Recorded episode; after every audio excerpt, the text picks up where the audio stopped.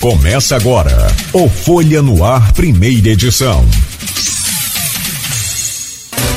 Sexta-feira, 12 de maio de 2023. Começa agora pela Folha FM 98,3, emissora do grupo Folha da Manhã de Comunicação, mais um Folha no Ar. Conforme já anunciado, temos o prazer de receber aqui o Frederico Paes, vice-prefeito industrial do açúcar, do álcool e engenheiro agrônomo.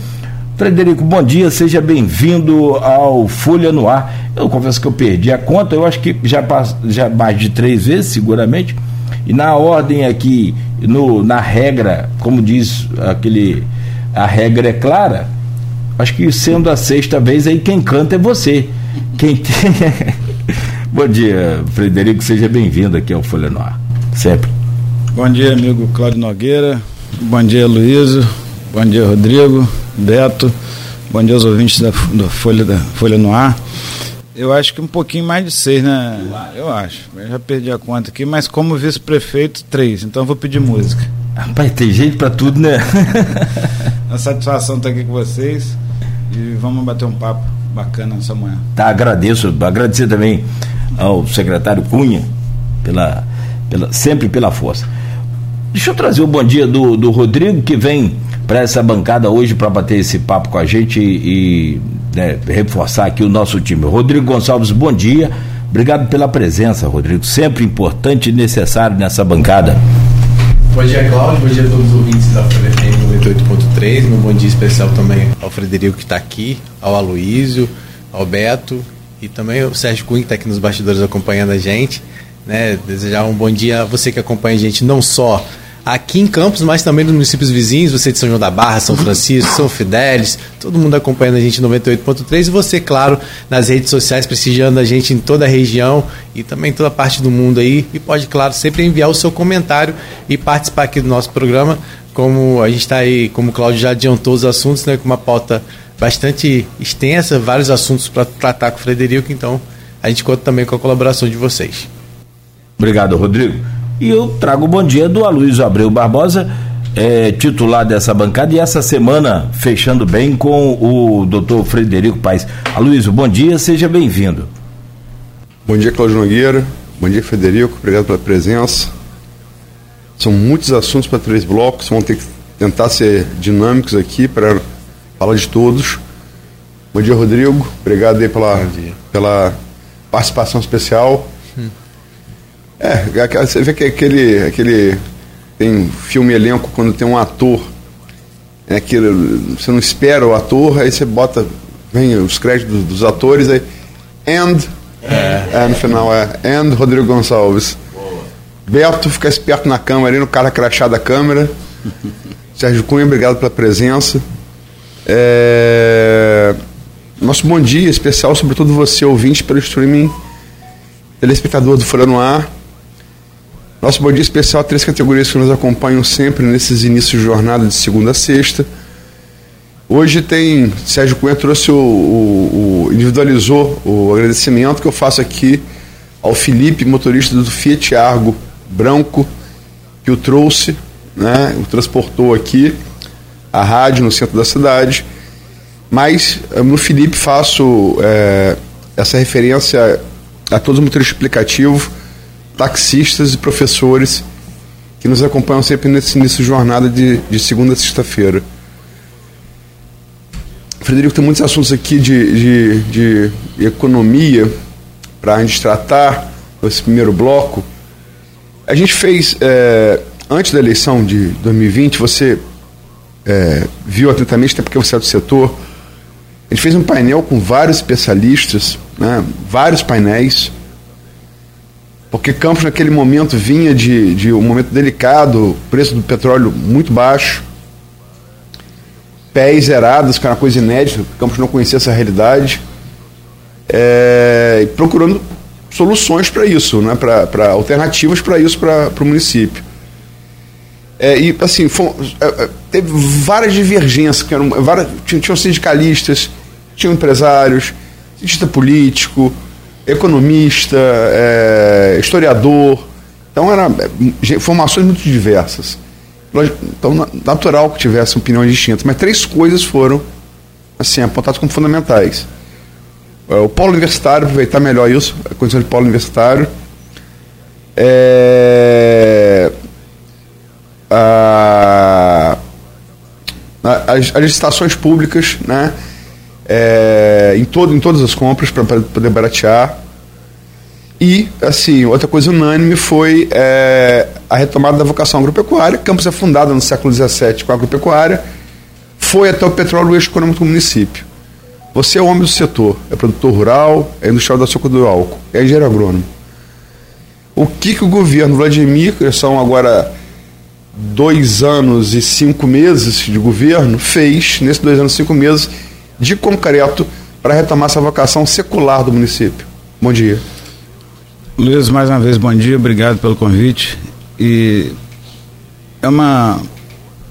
Eu vou dizer até um orgulho, né, para mim, estar tá participando do governo, Vladimir, ajudando, colaborando, exatamente pelo aquilo que a gente propôs lá atrás, pelo aquilo que nós construímos, inclusive com a participação importante do Sérgio Cunha e com diversos atores do, de vários segmentos, no caso a agricultura, nós fizemos um plano de governo estruturado, um plano de governo pensando no produtor realmente, no caso na área agropecuária, e tivemos, ah, ah, eu diria até sorte de contar com a equipe hoje do Almi Júnior, do Monfate, que é um cara que tem experiência, teve uma experiência grande no estado do Rio, na Secretaria de Agricultura, é o nosso subsecretário também, e toda a equipe da agricultura. Uma equipe dinâmica, porque eu falo, sem pessoas você não consegue executar os projetos, e são pessoas preparadas, já fazendo um link com o polo universitário. O Almi né, vem da UENF, é uma pessoa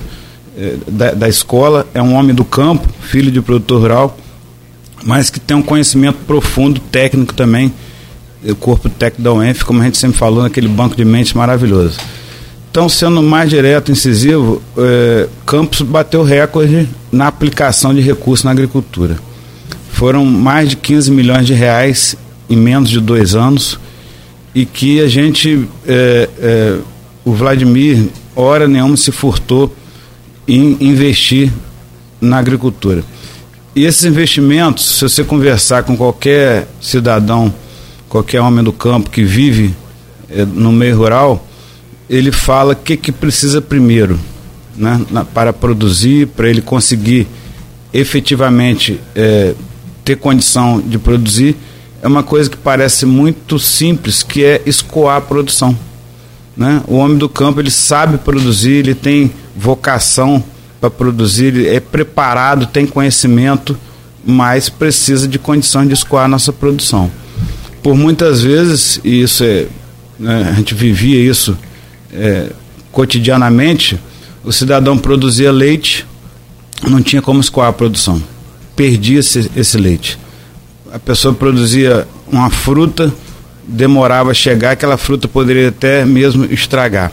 Então, para você ter ideia, foram mais de 1.500 quilômetros, aí já sendo bastante é, é, contundente, foram mais de 1.500 1.500 quilômetros no município de Campos é, de estradas preparadas reformadas, reestruturadas, e há mais de 20 anos, Aloysio, mais de 20 anos que tinha estrada que não passava uma patrol. Uma patrol é uma máquina, né? uma moto niveladora é uma máquina que simplesmente você melhora aquela condição de estrada. E para isso, nós preparamos a, a, a Secretaria de Agricultura com equipamentos próprios. E também vindo de encontro a um terceiro ponto que você falou da licitação, né, essa, essas máquinas proporcionam uma economicidade para o município enorme, porque são máquinas próprias, não precisa fazer é, é, é, nenhum tipo de contratação de terceiros. Né? Então são motoniveladoras que nós compramos, é, caminhões, é, é, retas escavadeiras, caminhões outros para deslocar essas máquinas de um, de um local para o outro. Está chegando agora é, dragas e, e, e equipamentos para limpeza de canais. Então, pasmem, há mais de 30 anos, 30 anos, que a Secretaria de Agricultura de Campos não tem maquinário próprio para trabalhar. E eu falo isso com, com bastante propriedade, que eu conheço o setor, né, vivo do setor. A, a Secretaria de Agricultura não podia ficar pedindo favor à, à, à Secretaria de Obra, por exemplo, para passar uma máquina numa situação de uma estrada que foi danificada por uma chuva. A Secretaria de Agricultura não podia ficar dependendo de uma licitação emergencial para socorrer uma região, como o Imbé, por exemplo, que às vezes acontece período de chuva, que cai uma barreira, impede a estrada, aí o produtor não consegue escoar a sua produção de gado de corte, gado de leite. A Secretaria de Agricultura não pode ficar dependendo de, de, de, de ficar pedindo né, é, é, é, situações onde ela mesmo tem a capacidade, preparo, técnicos, engenheiros, nós contratamos, veterinários, engenheiro agrônomo, com capacidade para fazer o que o, o, o, cidadão. E quando a gente fala homem do campo, não é só o produtor rural. São milhares e milhares de pessoas que moram no interior do nosso município. Né? O município tem 4 mil quilômetros quadrados, município enorme. Né? É, de, de, de, extremo norte ao extremo sul, nós estamos falando aí de 160, 170 quilômetros. Então, a agricultura hoje, a Secretaria de Agricultura, comandado pelo Almir Júnior, também é um braço, eu diria um braço da Secretaria de Obras, no bom sentido da palavra, que tem a capacidade de socorrer rapidamente o interior do nosso município, dando condição ao produtor de escoar sua produção. Compramos diversos equipamentos de resfriamento de leite, Aloysio, que é uma coisa muito importante, e foram doados a associações, a cooperativas, pequenas associações no interior, que também o produtor consegue ali juntar o leite, né, resfriar esse leite para que o caminhão das cooperativas ou das empresas que compram esse leite poder apanhar mais tarde. Tem diversas ações, por exemplo, como fornecimento de merenda escolar de pequenos agricultores familiares assentados do nosso município, tem diversos assentados, Zumbi 1, Zumbi 2, enfim, vários assentamentos que vão fornecer eh, merenda escolar, alimentação para as nossas escolas. Eh, são várias atividades que a gente pode falar mais daqui a pouquinho, que hoje efetivamente Campos está investindo na agricultura. E a agricultura, eu falei com Cláudio Nogueira numa entrevista, lá no início do nosso governo, você planta hoje, planta hoje para colher em 10 anos, 20 anos. Agricultura não é, é, é, tão rápida o retorno como a gente pensa. Então, a gente começou bem, eu acredito que tem um futuro aí bastante próximo para a nossa agropecuária. Peraí, você falou sobre essa questão da, da escoar a produção e a gente sabe que uma que existe a proposta do município da construção de 36 pontes, né? Que seriam pontes que seriam construídas de concreto. É, inicialmente a, a previsão é que essas obras já começassem em fevereiro desse ano, mas até agora essa licitação já saiu, não saiu. Como é que fica essa questão das pontes? Porque é algo que também já vinha sendo prometido, já vem sendo prometido desde o ano passado. Né? Que, por que, que não saiu ainda essa licitação? Quando é que vai sair? Ela vai ser só por parte do município? Vai ser em parceria com o Estado? Como é que vai ser isso? São 40 pontes, Rodrigo. E aí a gente fica assim, meu Deus, 40 pontes? Que pontes são essas? São pontes de pau. Campos, um município com 2 bi, 3 bi, ou um governo anterior que seja 1,700, 1,600, com orçamento invejável por até algumas capitais do Brasil ter ponte de pau no interior do município. Isso é um absurdo. Né? Nós temos um grupo de WhatsApp lá da agricultura, junto com o prefeito, e o Almir fez um trabalho de levantamento. Tem pontes que, que, que caiu, né? ela, ponte de pau ela vai deteriorando, pega fogo, como vários no Imbé, na Baixada Campista, enfim, todo o interior, ponte de pau. Isso não existe, né? É uma vergonha para o nosso município. Isso é, é, é, é vergonha literalmente porque, é, veja bem, hoje existe é, várias situações e repito que o produtor precisa escoar e que tem muita gente morando nessas comunidades. Campos houve um inchamento do, do, do, do bolsão em volta da cidade porque muita gente deixou de ter estrutura no interior falta de estrada, falta de ponte, falta de escola, falta de condições de, da pessoa viver no campo, veio para a cidade. O transporte nem poder chegar por O transporte disso. não chega, é uma coisa terrível. Então, assim, hoje são essas 40 pontes, 19 estão em, licita, em licitação. Houve. É, a palavra me fugiu, não é embargo, mas houve questões, questionamentos no, no processo licitatório, já foi corrigido, o Tribunal de Contas também fez algumas é, observações, observações no, no, no, processo. Eu acredito que em 30 dias, se não tiver mais problema, é, eu, vim do, eu venho do meio privado, né? Então a gente quando tenta fazer a coisa rápida acontecer, esbarra um pouquinho, a situação do público é diferente e a gente tem que ter um pouco de paciência, mas eu tenho certeza que em pelo menos 30 ou 60 dias essas licitações estão acontecendo, recurso da prefeitura, né? O Vladimir está eh, aportando recurso na agricultura e eu acredito que pelo menos até o final do ano a gente já esteja podendo aí liberar algumas áreas e acredite, pasme, tem locais que estão isolados, que as pessoas têm que dar uma volta, às vezes aumentando o percurso em 20, 30 quilômetros, na baixada aqui, do lado da gente, né? Pertinho, que esses locais ficam isolados, isolados é, é, eu diria, porque tem que aumentar em 20, 30 quilômetros, é um absurdo isso, as pessoas têm que percorrer um caminho desse por falta de ponte. Frederico, é, vamos dar seguimento aqui na, na pauta. É, cana, né? Início mais o que? Em agosto? Junho. Junho? Junho? Mês que vem já, dia, perto do dia primeiro, alguma coisa assim. A gente teve esse ano uma, uma estiagem grande no verão, né? Foi muito tempo sem chover. Isso prejudicou um pouco a safra. É, você com a Coagro e o MPE, lá na, na Sapucaia, que é a maior usina de campos, tem essa coisa da cana brava, que a gente sempre entra na safra sem saber como é que vai, como é que vai ficar.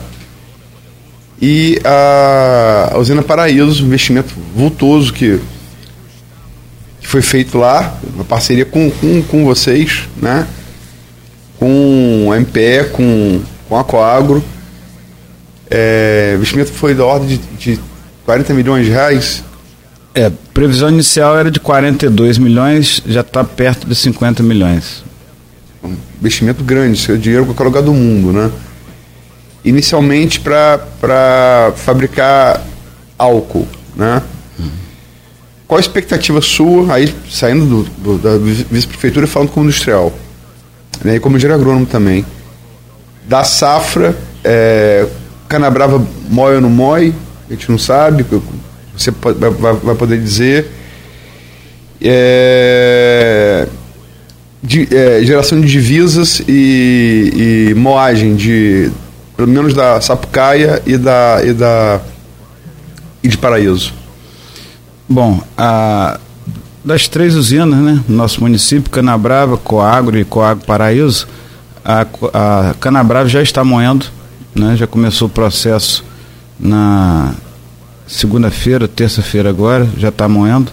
Desta semana? Dessa semana, antecipou a safra um pouquinho e acredito que eles consigam lá fazer uma boa safra este ano. É, a Coagro Sapucaia, né? A gente deve iniciar a moagem dia 1 de junho. É, atrasou, um, atrasou um pouquinho a safra nossa, estava previsto para o dia 15 agora. É, e aí eu vou fazer aqui um adendo, porque a seca que nós tivemos no ano passado, e é um período que não é chuvoso na nossa região, que foi de junho a setembro. Quando eu falo não chuvoso, mas chove um pouquinho. Normal, na colheita, você vai colhendo a cana, é, há uma, uma período de chuva menor, que começa agora justamente nesse período, mas chove um pouquinho. Não choveu nada, zero. Então nós tivemos uma perda de brotação nessa cana, porque quando você colhe a cana ela brota de novo. Então, nós tivemos uma perda de brotação enorme nesse período, vários cooperados perderam a plantação. E o pessoal fala, mas Frederico, choveu muito no final do ano. Realmente, né, choveu praticamente 40% de toda a chuva do ano. Se você pegar o histórico nosso, 12 meses não foi, não foi é, é, quantidade de chuva ruim, mas foi muito mal distribuído. Então nós tivemos muita chuva em novembro, dezembro e janeiro, né, colocou, tivemos até problema de alagamento, de enchente, a Lagoa Feia subiu demais, canais sujos, transbordou, o Rio Paraíba aí ficou, teve aquele problema do dique, ficou né, muito cheio. Conclusão, mas é, quando eu, eu, eu esclareço isso para as pessoas, eu digo o seguinte, Cláudio, se eu te der hoje dois litros de água, te deixar quatro, cinco dias sem beber água, você vai passar mal. E no outro dia eu te dou 20 litros de água. A, a planta é um ser vivo, né? E ela precisa ter é, é, é hidratação, precisa ter a chuva durante o período que ela necessita. Então, passa-se quatro, cinco meses sem chuva, né? depois vem aquela inundação, prejudicou demais a nossa lavoura. Por isso a demora, ou melhor, o atraso no início da safra da, da Coagro Sapucaia, e por isso nós vamos esse ano fazer uma moagem que a gente chama de moagem teste na Paraíso. Nós não vamos conseguir moer plenamente a usina Paraíso como a gente queria. A gente vai fazer, a usina está muito adiantada, o serviço vai ficar pronto agora em julho, agosto, né?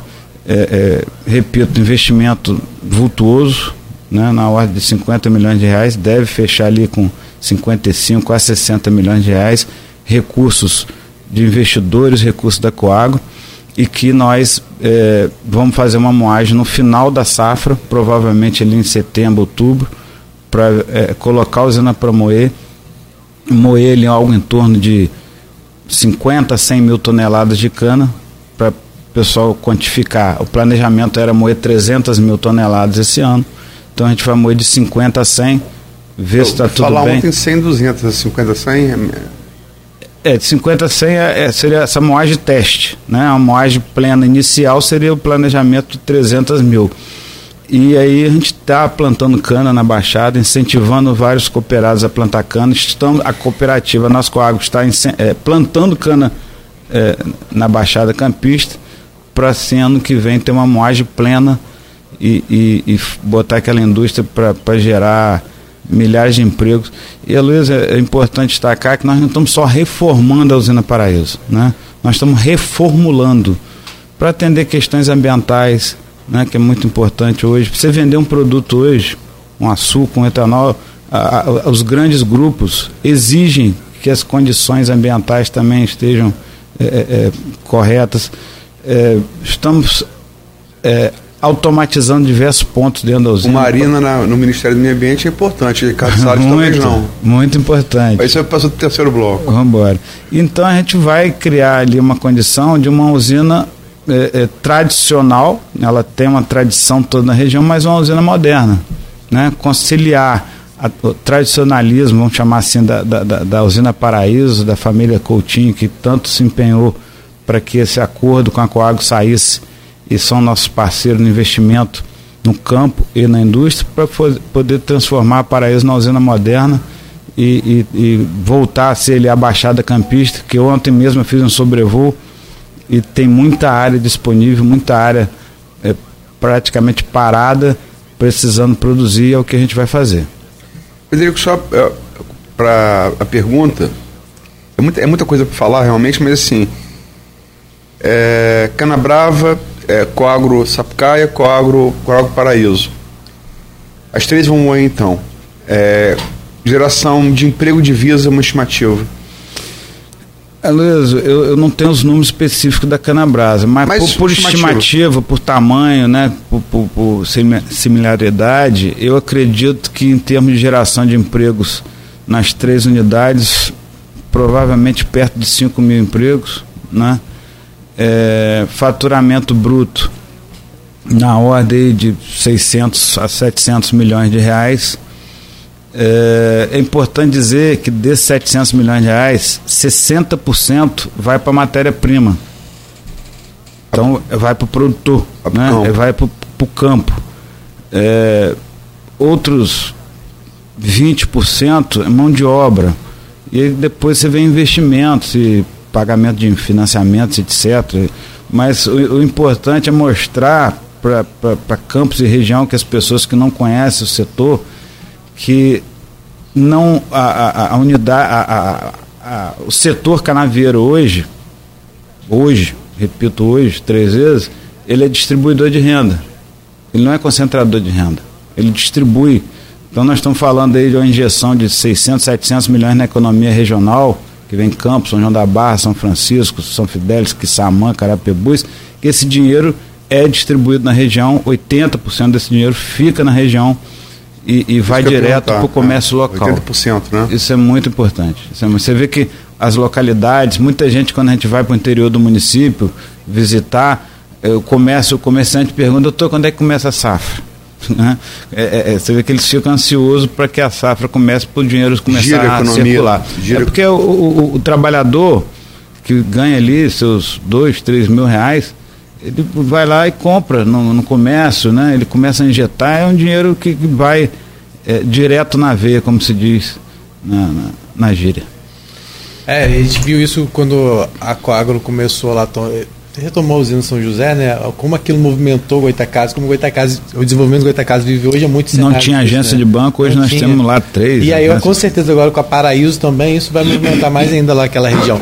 Agora, é essa só, questão. Você fala de São José e Paraíso, o mundo dá voltas, né? O mundo dá voltas. Vamos não falar disso não, senão é outro programa. é, podia fazer um programa sobre isso. É. Chamar o Maurício, o Gel, fazer um bate-papo. Mas chamar o Maurício Gel, você vai ficar na desvantagem. Mas falando sobre essa questão de diversificar, claro, resgatar, é o resgate da, do poder que Campos sempre teve na questão da cana-de-açúcar e também agora vocês estão com o propósito de um outro resgate que é o SESCAN, que é o antigo SEASA. Vocês tiveram recentemente agora e no Espírito Santo para ver um modelo que, que é aplicado lá em Cariacica. Você comandou essa comitiva que além de você foi com o Nildo, com o Alfred Eggs, que é o superintendente do, do SEASA, e também com o Almi. Queria que você falasse um pouquinho sobre isso. De que forma é possível colocar de prática em prática o SESCAM, o, o SEASA, o novo SEASA, né? Rodrigo, é, isso também foi colocado no nosso plano de governo, né? Na área de agricultura Inclusive, estava conversando com o próprio Sérgio Cunha e, e trocando ideias sobre a questão nossa de comunicação, que lá atrás, quando a gente colocou o, a reabertura do, do SEAS, o SEASCAN, como que uma central de abastecimento, é, nós identificamos isso como uma necessidade.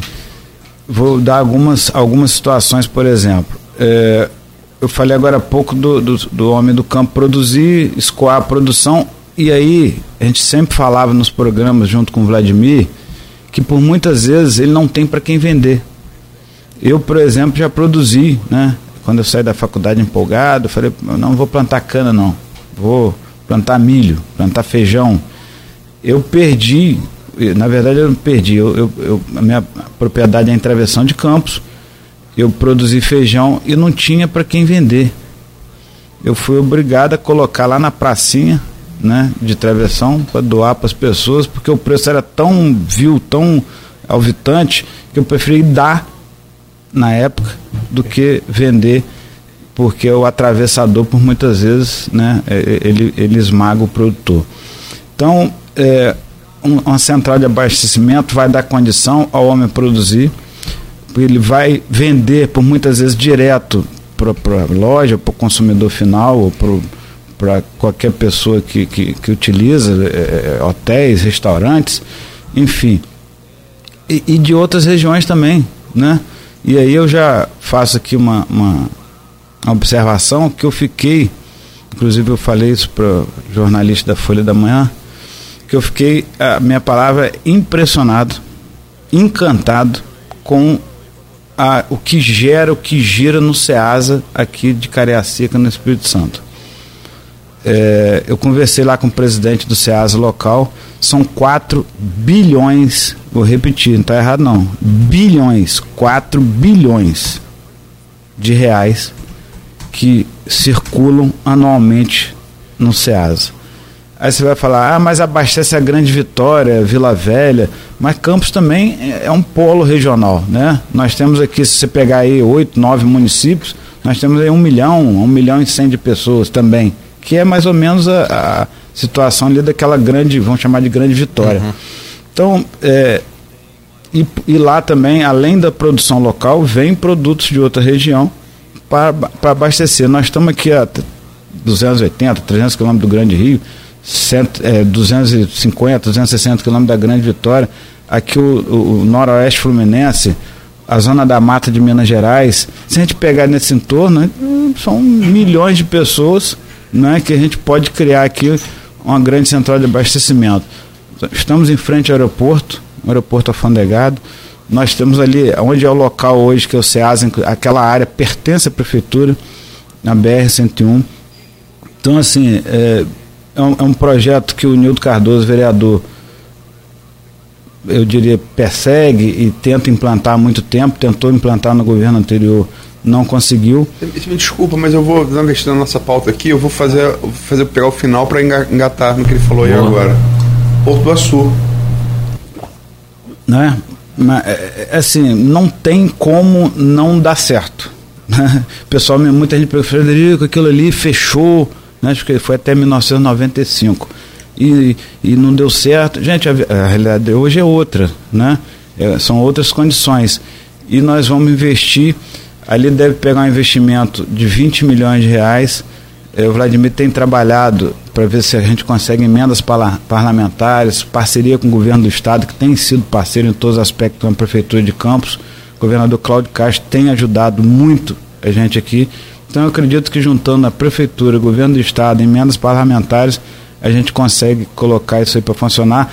E, Rodrigo, não é uma coisa, ah, não, vamos fazer assim e vai funcionar. Não, vamos começar a reformar, abrir o ambiente, criar um, uma situação ali boa para que os produtores forneçam, coloquem seu produto ali e, e a gente é, possa iniciar o processo e devagar ir aumentando a, a movimentação do, do, do. É uma área que o próprio Alfredo Diegues tem também estudado muito, né? É, junto com nossa equipe ali da Secretaria de Agricultura. Eu acho que rapidamente a gente vai. O Vladimir está é, é, bastante, é, diria também, empolgado com isso e vai gerar milhares de empregos ali para nossa região. trazer aqui uma questão importante também, que vocês já falaram sobre o SESCAN, Porto do Açu, Safra, essa coisa toda, e a questão dos chineses. Teve um grupo de cinco chineses que visitou o campus essa semana e você, inclusive, até falamos aqui mais cedo sobre. Alguém falou aqui que eles ficaram de olho no açúcar. Ah, foi o Cunha que falou, no açúcar da, da Coagro a Luísa até brincou, eles abriram de fato os olhos aí para o açúcar, mas para a região também. Pai, você não fala isso não? Não, abriu o olho, calma aí, deixa eu terminar. Não, não, eu entendi o que você vai falar aí, fica tranquilo. Eles estão, até porque a manchete da Folha, a manchete do, da prefeitura chinesa de, de, estão de, de olhos nos. de olho aqui na região, no potencial, na potencialidade da região. Biscoito. Estou por dentro, estou antenado aqui. É, não vou chamar, Deus me livre. Não, o, o, problema é o seguinte: eu pesquisei sobre. A questão é o seguinte: não é problema, é solução. A cidade deles, cara, é, de onde eles vieram, fui pesquisar, é Shenzhen, é um, um, é um vale do silício. É uma espécie de, de, potencial. A cidade há 30 anos atrás era um, é uma vila de pescadores. Hoje é um, uma economia. Se não me engano, 15 milhões de habitantes. Uma coisa, eu não vi a população, eu vi a economia deles que está baseada em tecnologia. Então, eles não vêm só ou não vêm com voltado para a agricultura, vêm para a tecnologia, porque foi assinado um, pro, um, protocolo de intenções bilateral. Como é que foi esses detalhes aí desse protocolo? Bom, é interessante a gente falar como que eles vieram, por que, que eles vieram, antes de dizer o que, que eles querem, né? Nós temos hoje o Mauro Silva, nosso secretário de Desenvolvimento Econômico, que tem atuado fortemente é, é, com a determinação do Vladimir para que Campos é, consiga trazer para a região indústrias, empresas que querem, é, numa parceria até com Porto do Açu, como você colocou, Luiz. Gente, Campos precisa, senhores, aproveitar, no bom sentido da palavra, o Porto do Açu. Né? A gente não pode ser uma cidade que simplesmente as pessoas vêm dormir aqui ou que gastam no comércio local, que isso tudo é muito bom, lógico. É, compre em, em, no comércio local, que use os restaurantes, enfim. Que as serviço. Pessoas, o serviço não pode ficar só nisso. Campos, é, pela sua magnitude, pela sua grandeza, potencialidade, tem que aproveitar, repito, no bom sentido da palavra, o Porto do Açu. Né? É, Porto do Açu só antes de responder, Nogueira, é importante. É, em quatro meses ele já exportou quase quase 4 bilhões de reais. Né? Saiu daqui, do, do, pelo Porto do Açu. Nós estamos falando aí de um bi por mês. Grande parte desse petróleo bruto para onde? Para a China. Minério de ferro para onde? Para a China. Então os chineses estão de olho na nossa região. Já é a quarta comitiva, Cláudio. Me desculpe, mas é, o Porto do Sul começou com isso, né? Exatamente. Exportar pro- minério de ferro para a China. O propósito inicial, Inicial é era esse. só. Era, Lá com não Eike, diria é. que era só esse. Não, né? mas é- mas é, foi esse foi, o né? norte, exatamente. Bem colocado. Hoje está lá. nós- eu, eu falo nós porque eu tenho orgulho, como campista, de estar ali. é São João da Barra, é Campos, né? É, a maior é, termoelétrica da América Latina. Está ali, GNA 1. Vai abrir agora GNA 2 né? Repito, é a maior termoelétrica da América Latina. Então a gente precisa realmente ter o porto é, perto da, da, da- da gente, é, quando eu falo a gente, do município de Campos, né? E, e o, o Mauro tem trabalhado, Mauro Silva, nosso secretário de desenvolvimento, tem trabalhado muito nisso e ele realmente com é, uma parceria com a Câmara de Comércio Brasil-China conseguiu trazer o pessoal, eles têm interesse sim na aquisição de açúcar, mas a, a ideia inicial não era essa, foi inclusive uma das pessoas uma da, da- que, que vieram é, veio motivada, as outras não. Né? As outras realmente querem é, possibilidade de investir na região. O Vladimir, é, esse protocolo de intenção que foi assinado, o Vladimir colocou a possibilidade né, deles montarem aqui em Campos é, empresas de alta tecnologia. né? Eles estão de olho nesse mercado é, brasileiro, eu diria até de toda a América Latina. Então, eu acredito que. E, e o chinês, Cláudio, ele, ele, ele não faz negócio que não tenha uma participação governamental. Ele se sente mais seguro, não, não diria todos os negócios, mas ele se sente seguro quando envolve o governo, seja municipal, estadual, federal, até porque lá eles. Né, O governo a- que não da China, né? é, é, o governo Do local. parceiro, do o governo parceiro local da- do parceiro. Eu falei isso pro Vladimir, inclusive, olha, eu, eu aí sim, eu Coagro já recebi aqui três comitivos antes dessa, né? É, e acabou que não andou muita coisa porque na verdade eles eles se sentem, repito, seguro quando há envolvimento, né? Uma, uma, uma- não é para garantir nada, mas é pela cultura deles, né? Do próprio chinês, que é um país que, que toda empresa lá tem a participação governamental, ele se sente seguro nisso. Então, assim, eu acredito que a gente possa fazer aí, é, é, com essa comitiva, vir- vão vir outras comitivas de outras regiões da China, e repito, eles estão de olho na nossa região, né, é, é, no sentido de querer investir, de querer é, aproveitar o- a questão do Porto do Açu. Então a gente vai ter novidade aí pela frente. Só de encerrar o bloco, tem várias, várias, várias perguntas aqui no, no streaming, várias perguntas. Gente não perder essa interação, que é sempre muito proveitosa, vou fazer duas só para encerrar esse bloco. É, aqui é, o, a Ivanete Lobo, pergu, Loba, perdão, Lobo não, Lobato, é, pergunta sobre o plantio da soja na região. Se a gente não falou por mero esquecimento ou pelo fato da atividade concorrer com a atividade canavieira. É, e o Renato Carvalho de Oliveira pergunta se, você, se o, o que vocês querem fazer na, na área do, do, do antigo SEASA, se não poderia ser feito no mercado municipal, inclusive no sentido de revitalizar aquele espaço que é um, que é um espaço arquitetônico histórico, né? Excelente duas perguntas. É, a questão da soja, ela não é concorrente da cana e mesmo que fosse, eu como vice-prefeito tenho que é, é, colocar, investir o que os produtores e, incentivar o que os produtores do Você município que querem. plantou feijão, né? Exatamente. É, a so... Inclusive na Coagro esse ano nós plantamos soja. Nós plantamos soja. Na- nas terras ali que estão arredadas, os parceiros nossos, nós plantamos soja. A soja, a Ivonete, né? Que É. perguntou sobre a, a questão A soja Ivonete. A soja. A soja, dona Ivonete, eu não sei. É, é uma, é uma, é uma, uma, uma planta. Perdão, Ivanete. Desculpa. Ivanete. Ivanete. Obrigado. É uma planta exigente no sentido de clima também.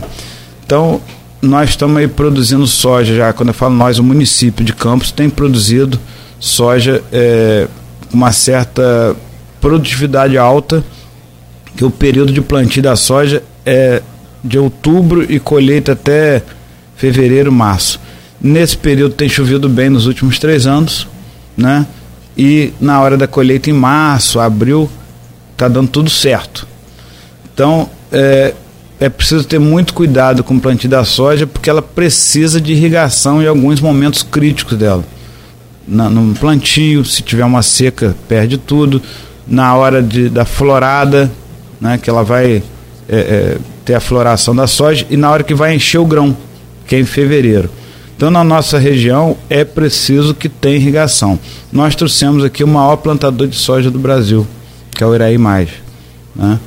Ele é, tem hoje só para vocês terem ideia do tamanho da área dele no Mato Grosso e Goiás, é, Campos tem 400 mil hectares, ele tem 550 mil, uma campus de mais de 20% só de soja, só de soja. E ele fala, olha, tem um potencial grande, né? mas precisa investir em irrigação, porque lá na região chove, na região dele chove na hora certa e aqui nós temos problema de clima mas é, existe vários produtores, três, quatro produtores investindo bastante e não, repito, ela não concorre com a cana, ela pode ser feita, inclusive, rotação de cultura, você tira a cana, colhe até outubro, planta soja, prepara o solo, aduba o solo, quando for em março, abril, você planta cana. Então, na verdade, é uma, é uma, é uma eu diria uma parceria, né? Uma rotação de cultura. É, consociada é rotação de cultura, né? Consociada quando você planta junto, que eu acredito que possa dar sucesso. São Paulo já faz isso com a amendoim e a soja e vai dar muito certo. A outra questão do mercado municipal, qual o nome da pessoa, Luiz? É, perdão, o Renato Carvalho de. O Renato. Renato, pergunta sua é muito importante, esclarecedora, é uma oportunidade aqui de esclarecer, que o um mercado municipal, seja ele qualquer, é, em qualquer local do Brasil, não concorre com o SEASA, com o Central de Abastecimento. Pelo contrário, ele ajuda aos, aos comerciantes do mercado a que se tenha um produto de melhor qualidade, um produto mais barato até, porque você tira ali a figura do atravessador por muitas vezes. Então o feirante. Tira o diesel do frete. Tira o diesel. Não, é, é, assim, o, o, a, as feiras ou o mercado, que é uma feira permanente, né, uma feira permanente, ela vai ter produtos de melhor qualidade e mais barato para oferecer ao, ao, ao, ao, ao cliente.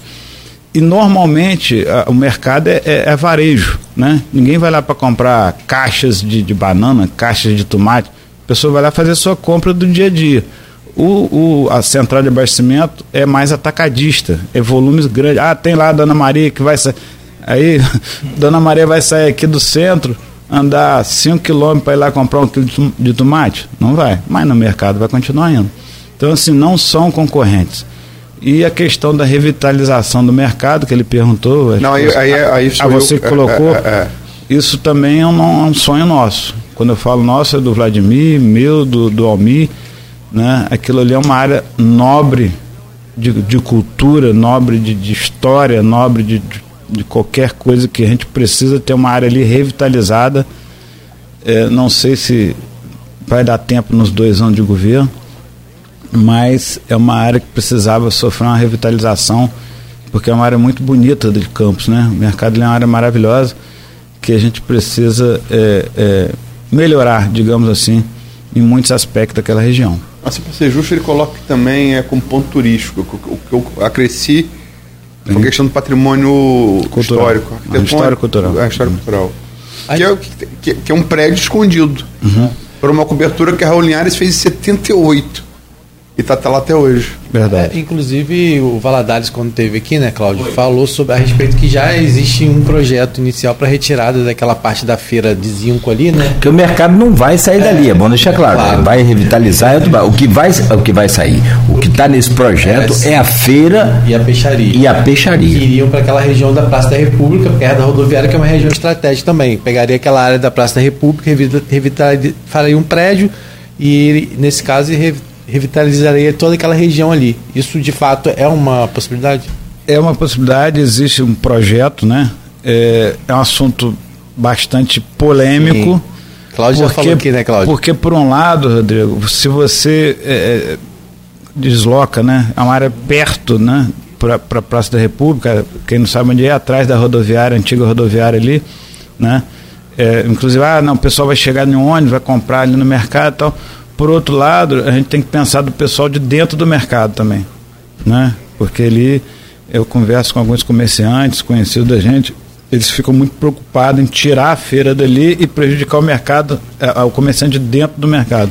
É, Então é- o é problema uma que coisa- ele houve uma descaracterização também. Hoje você já chega dentro do mercado, você já não encontra mais aquela tradição do mercado. Hoje, por exemplo, o mercado eletrônico invadiu. Você, você tem lá dentro, virou uma extensão muitas vezes do, do shopping popular. Então acho que seria uma oportunidade até de se rever isso também, né? É, de e eu- dar essa, essa tradição que é um mercado. A pessoa chegar, de comer um pastel, de ir numa flora, né? Isso acaba se perdendo Gente, um pouco. são oito horas. É, Passa rápido, né? a gente tem que falar de, de saúde ainda, que é um assunto Sim, vital, literalmente. e Mas o, o mercado, acho que vale um programa trazer o Sim, Almir e a sim, gente já- já só sobre isso. aqui. Sobre... É, tem várias.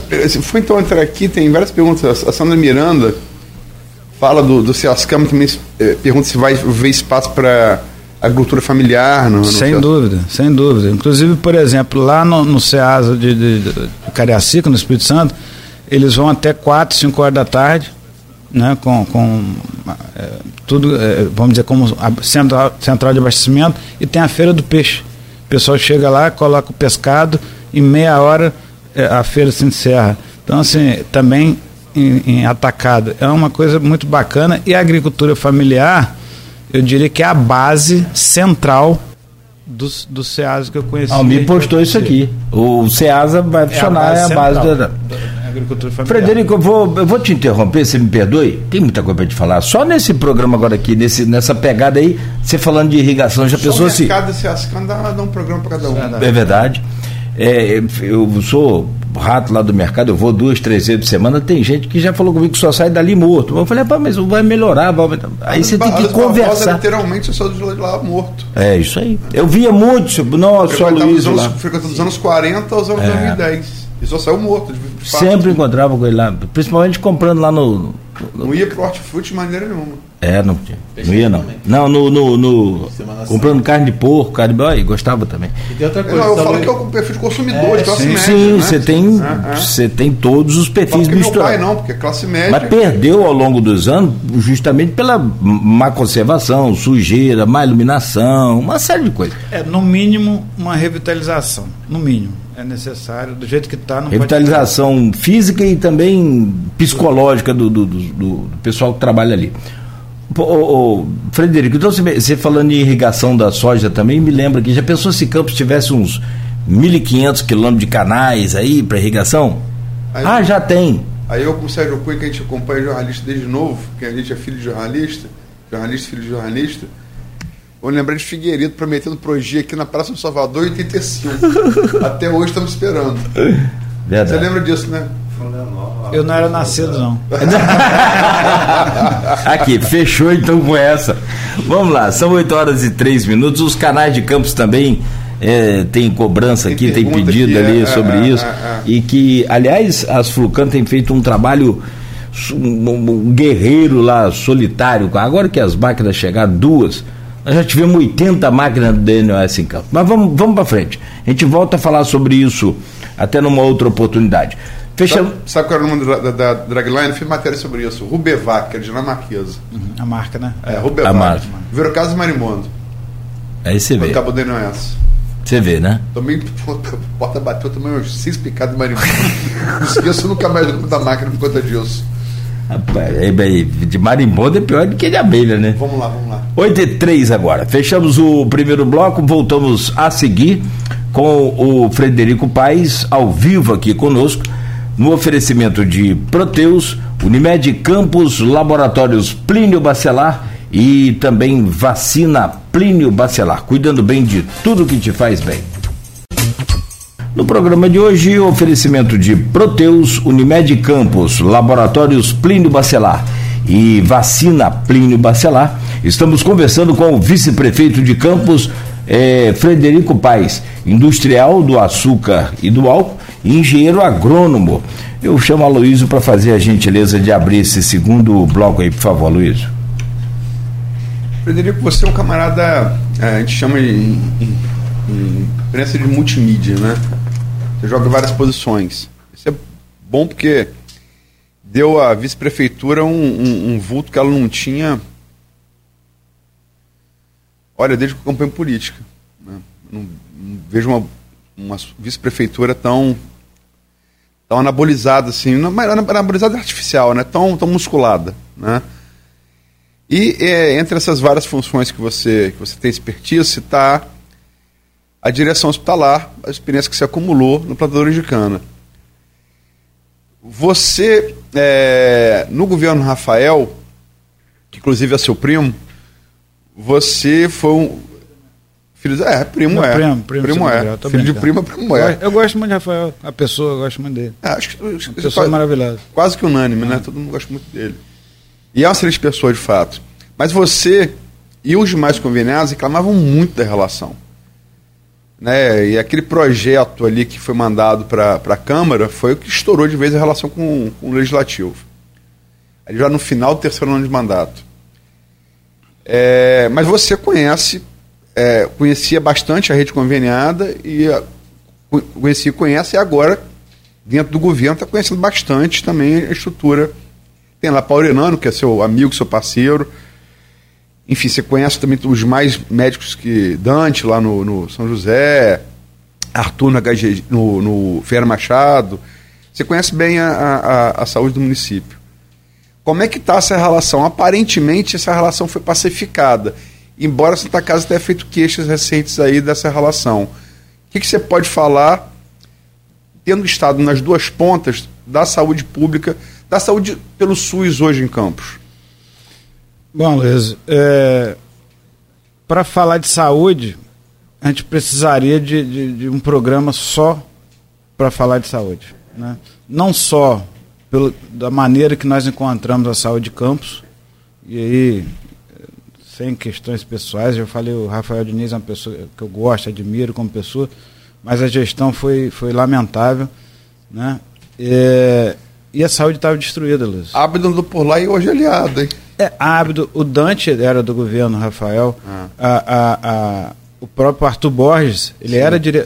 hoje ele é presidente da Fundação Municipal de Saúde, ele era o diretor então, é o que eu falo, as pessoas podem ser trocadas ou ser as mesmas, mas o gestor tem que dar condição à pessoa para trabalhar.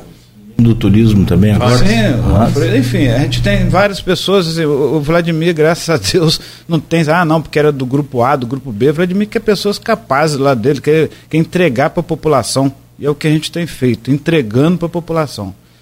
Não, é, tem, precisa outro capítulo à parte só para falar do Vladimir. Eu tinha vontade de falar quem é o Vladimir. Quem é? Eu falo isso há muito tempo. Escrevam, escrevam. A pessoa, rapaz, você nunca ficou com um grupo garotinho a primeira vez. Estou falando do Vladimir. Mas deixa isso para um capítulo à parte. Esse menino vai longe. Eu chamo ele de menino com muito carinho. Tenho muito carinho pelo Vladimir. Mas, enfim, o Vladimir falou: a dinâmica na saúde são com as pessoas que conhecem a saúde de campos. Né? Que conhecem a saúde de campos. Então, é, doutor Ab, doutor Dante, doutor Paulirano, o Geraldo Venâncio ajudou muito, está lá hoje na, na Fundação Pereira. Fundação. Benedito Pereira. Be, obrigado, Benedito Pereira Nunes, mas é, é, ajudou muito na formação. Então, a Luísa, a saúde de Campos, é, infelizmente, a gente tem que olhar um pouquinho para trás para ver o que está acontecendo hoje e olhar para frente. Estava destruída. Nós ficamos, nos dois anos e pouco de governo, um ano e meio cuidando da pandemia. Né? É preciso colocar isso. Ficamos um ano e meio abrindo. Desculpa, Renato, o Renato Siqueira, que participou do governo Rafael, deu isso como uma das causas aqui na. Na quarta? Quarta-feira, é, é quarta-feira. E eu fiz esse adendo, ó, o governo Vladimir também pegou. Um ano e meio. É, é, um ano e meio de pandemia. E quando a gente estava ali, mês de janeiro, arrefecendo, ah, agora está calmando, veio a, a segunda terceira onda, obrigado. Então, assim, foi muito tempo e era todo dia. Eu estou falando diretamente na saúde, todo dia. A gente se falava por telefone no final do dia, 11 horas da noite, levava quase uma hora com o doutor Paulirano no telefone, buscando alternativas para salvar a vida. Né? E, e, abrindo leitos na marra de, de, de UTI.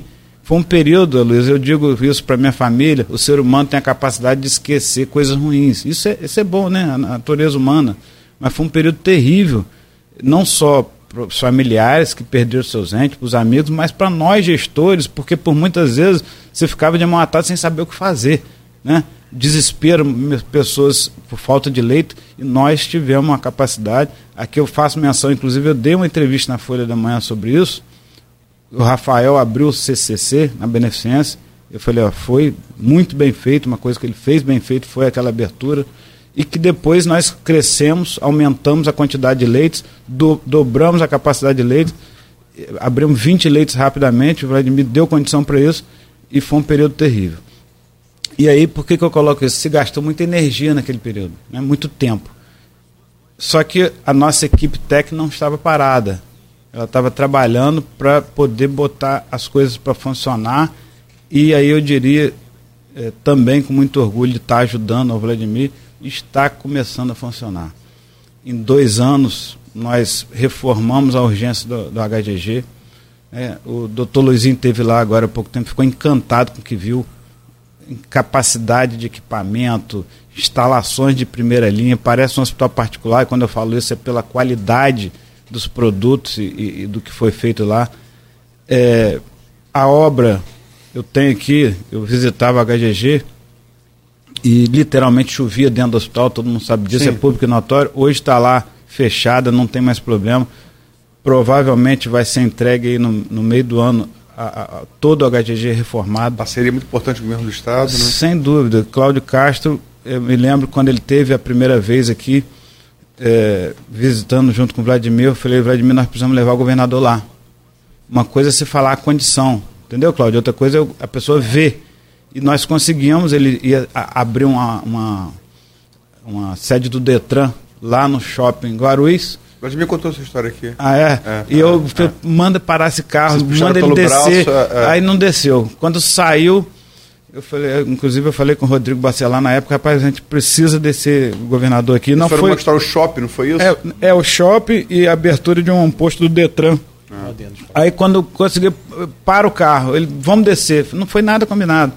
E realmente, eram é, pessoas no corredor, nós estamos aí com muito orgulho, sem pessoas, sem pacientes no corredor da, da Ferreira Machado e do, do HGG, era uma condição subhumana. Subhumana. Eu tenho isso tudo filmado, gravado. É, é, é, é e, e, hoje está lá um, um, hospital de qualidade. As pessoas trabalham, Luísio, nossos funcionários públicos, com, com vontade. Um ambiente limpo, um ambiente bem tratado. Você dá dignidade ao paciente. Por melhor profissional que você seja, você está num ambiente horrível de trabalho então nós temos o nosso HGG, nós temos o Ferreira Machado, que está passando por uma revolução. Vocês lembram que o tomógrafo, o famoso tomógrafo vivia queimando, quebrando? Ninguém, a, imprensa é um, é um, bom norte, né?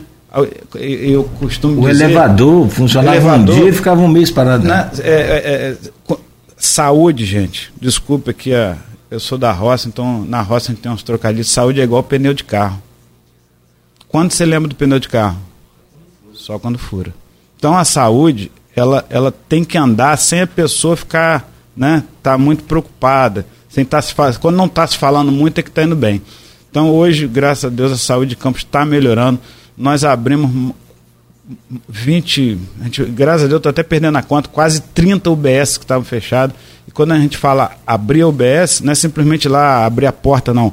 É reformar, reformular, pintar, colocar equipamentos a clínica da, da a Policlínica de Baixa um, Grande. Um adendo, desculpa, né? Claro. Besso, Jorginho Virgílio, ex-vereador, teve aqui na segunda-feira e eu estou reproduzindo o que ele falou. Eu, uhum. eu, eu, nem eu, nem a reportagem da Folha conferiu ainda, mas ele falou em 20 UBS ainda fechadas. Esse número procede? Na verdade, são mais de 20. São mais de 20 Ele falou cerca de 20. Não, 30 UBS fechados. Foram praticamente Não, todos. Estão ainda fechados? Fechadas, fechadas. Só que tem muito UBS, Luiz, que provavelmente nós não vamos abrir. Nós não estamos fazendo saúde para jogar para a galera. Nós estamos fazendo saúde para atender a população. Tem um UBS a, a um quilômetro da outra, não tem sentido. Certo? Então tem. É, é, o Vladimir determinou agora na semana passada, são 15 UBS que vão ser reabertos até o final do ano. Mais 15. 15 mais 15. Tá? Aí, são, aqui de cabeça, uma Mata da Cruz, no interior tem vários, são vários UBS que vão ser reabertos, mais 15 UBS. Mas com logística, né? Com logística para atender a população, Sim. não para ficar cabide de emprego de político. Tá bom? Então é isso. É isso. Não adianta falar, ah, vou abrir mais 50, 40 UBS para poder jogar para a galera. Nós não vamos fazer isso. Nós vamos abrir o UBS para atender a população. Então, nós, tá, tudo é feito com técnica. Né? Nós juntamos os técnicos, pedimos, olha, nós precisamos, são 4 mil quilômetros quadrados, precisamos atender a população, aonde que, essa, que precisa abrir as UBS. A Policlínica de Baixa Grande está né, tá lá reaberta, é uma, é, deu a baixada ali, condição do, de, das pessoas serem atendidas sem a necessidade de vir na cidade. O Hospital São José foi reformulado, tomógrafo novo. Ferreira Machado está aprovado, nós vamos fazer, Luiz, um big, eu diria, não é, quando você fala novo hospital, mas um projeto lindo da nova urgência Ferreira Machado, Hemocentro. É, é, é, é tanta coisa boa acontecendo na saúde de Campos, né, que eu acredito. E, e, aí o Vladimir tem razão quando ele fala, Fred, quatro anos é muito pouco para fazer tudo que precisa. Né? Ainda mais um, com um ano e meio de pandemia. Mas muito já foi feito e eu acredito que nós vamos entregar à população é, é uma saúde de campos que vai dar orgulho para todo mundo. E aí, já respondendo a sua pergunta na questão dos hospitais, é. né? dos hospitais conveniados é. ou contratados. E esta casa tem reclamado ultimamente. É, exatamente. O que, que aconteceu? De quando nós assumimos em 1 de janeiro para cá, o pagamento do, do o repasse, né, que é federal, e o pagamento está em dia. É feito dentro do mês, né? Às vezes um pouquinho, um dia de atraso, dois dias, mas é feito dentro do mês. Então hoje a prefeitura de Campos está em dia com os hospitais. Nós a prefeitura é, recebe o repasse, cinco dias depois é feito, a, a parte municipal é feita dia, dia 20, 25, enfim, paga dentro do mês. O problema, Luiz, foi o passado que ficou. Né? Os hospitais têm a receber ainda com a Prefeitura de Campos, do governo Rafael, e um pedaço ainda do governo Rosinha, um dinheiro substancial. E esse acordo ainda não saiu. A gente tem conversado com o prefeito, né? temos feito reuniões com os hospitais. É, é, Gerou-se um passivo enorme, enorme, dos hospitais com médicos, com é, é, é encargos socia é, sociais, é, dívidas bancárias, isso tem arrastado.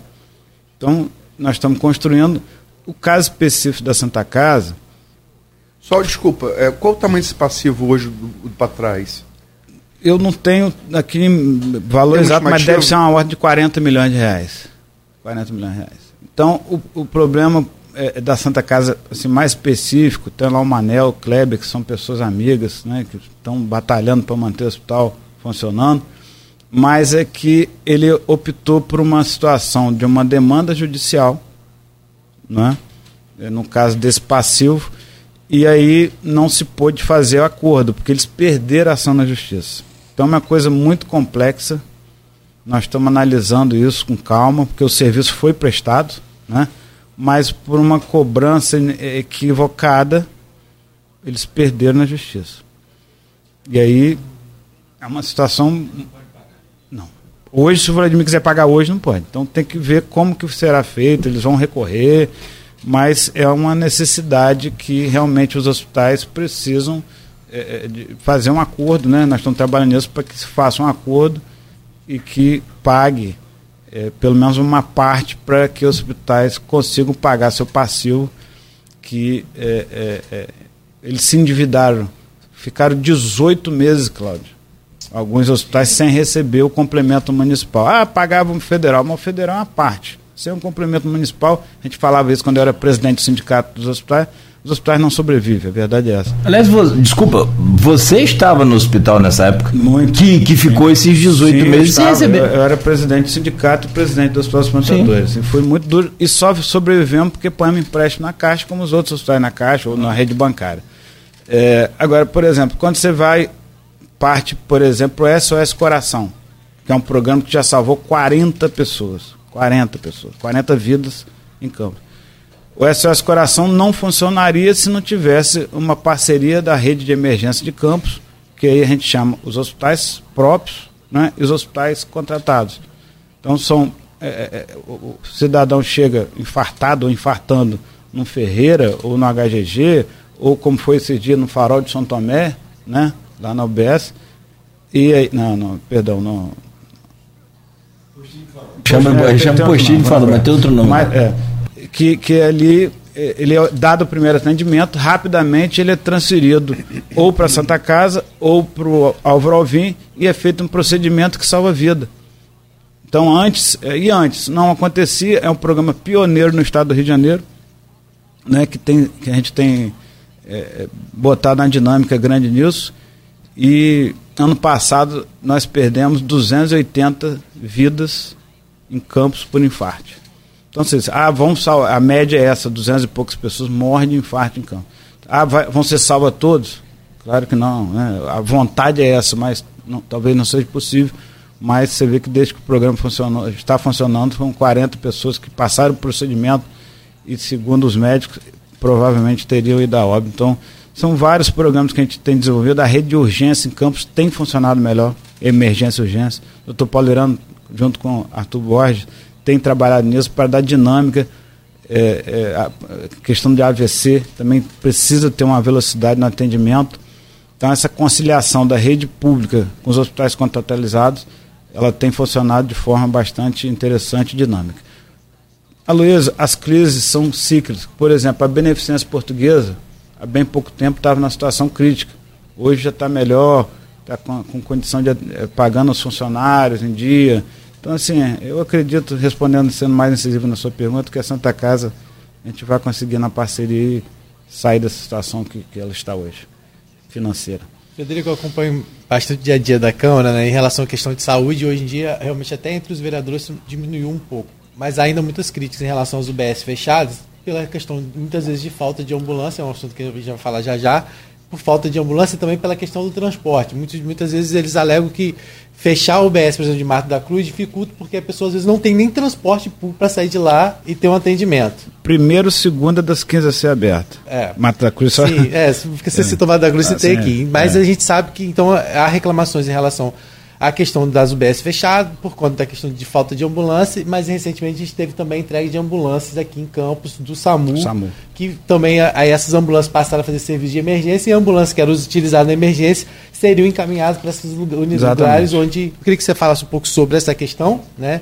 Das ambulâncias, como é que está isso hoje, se já é um problema que está sendo resolvido. É, e aí a gente aproveita para falar que quando foi aqui é, entregue as ambulâncias com o doutor é, Luizinho, né?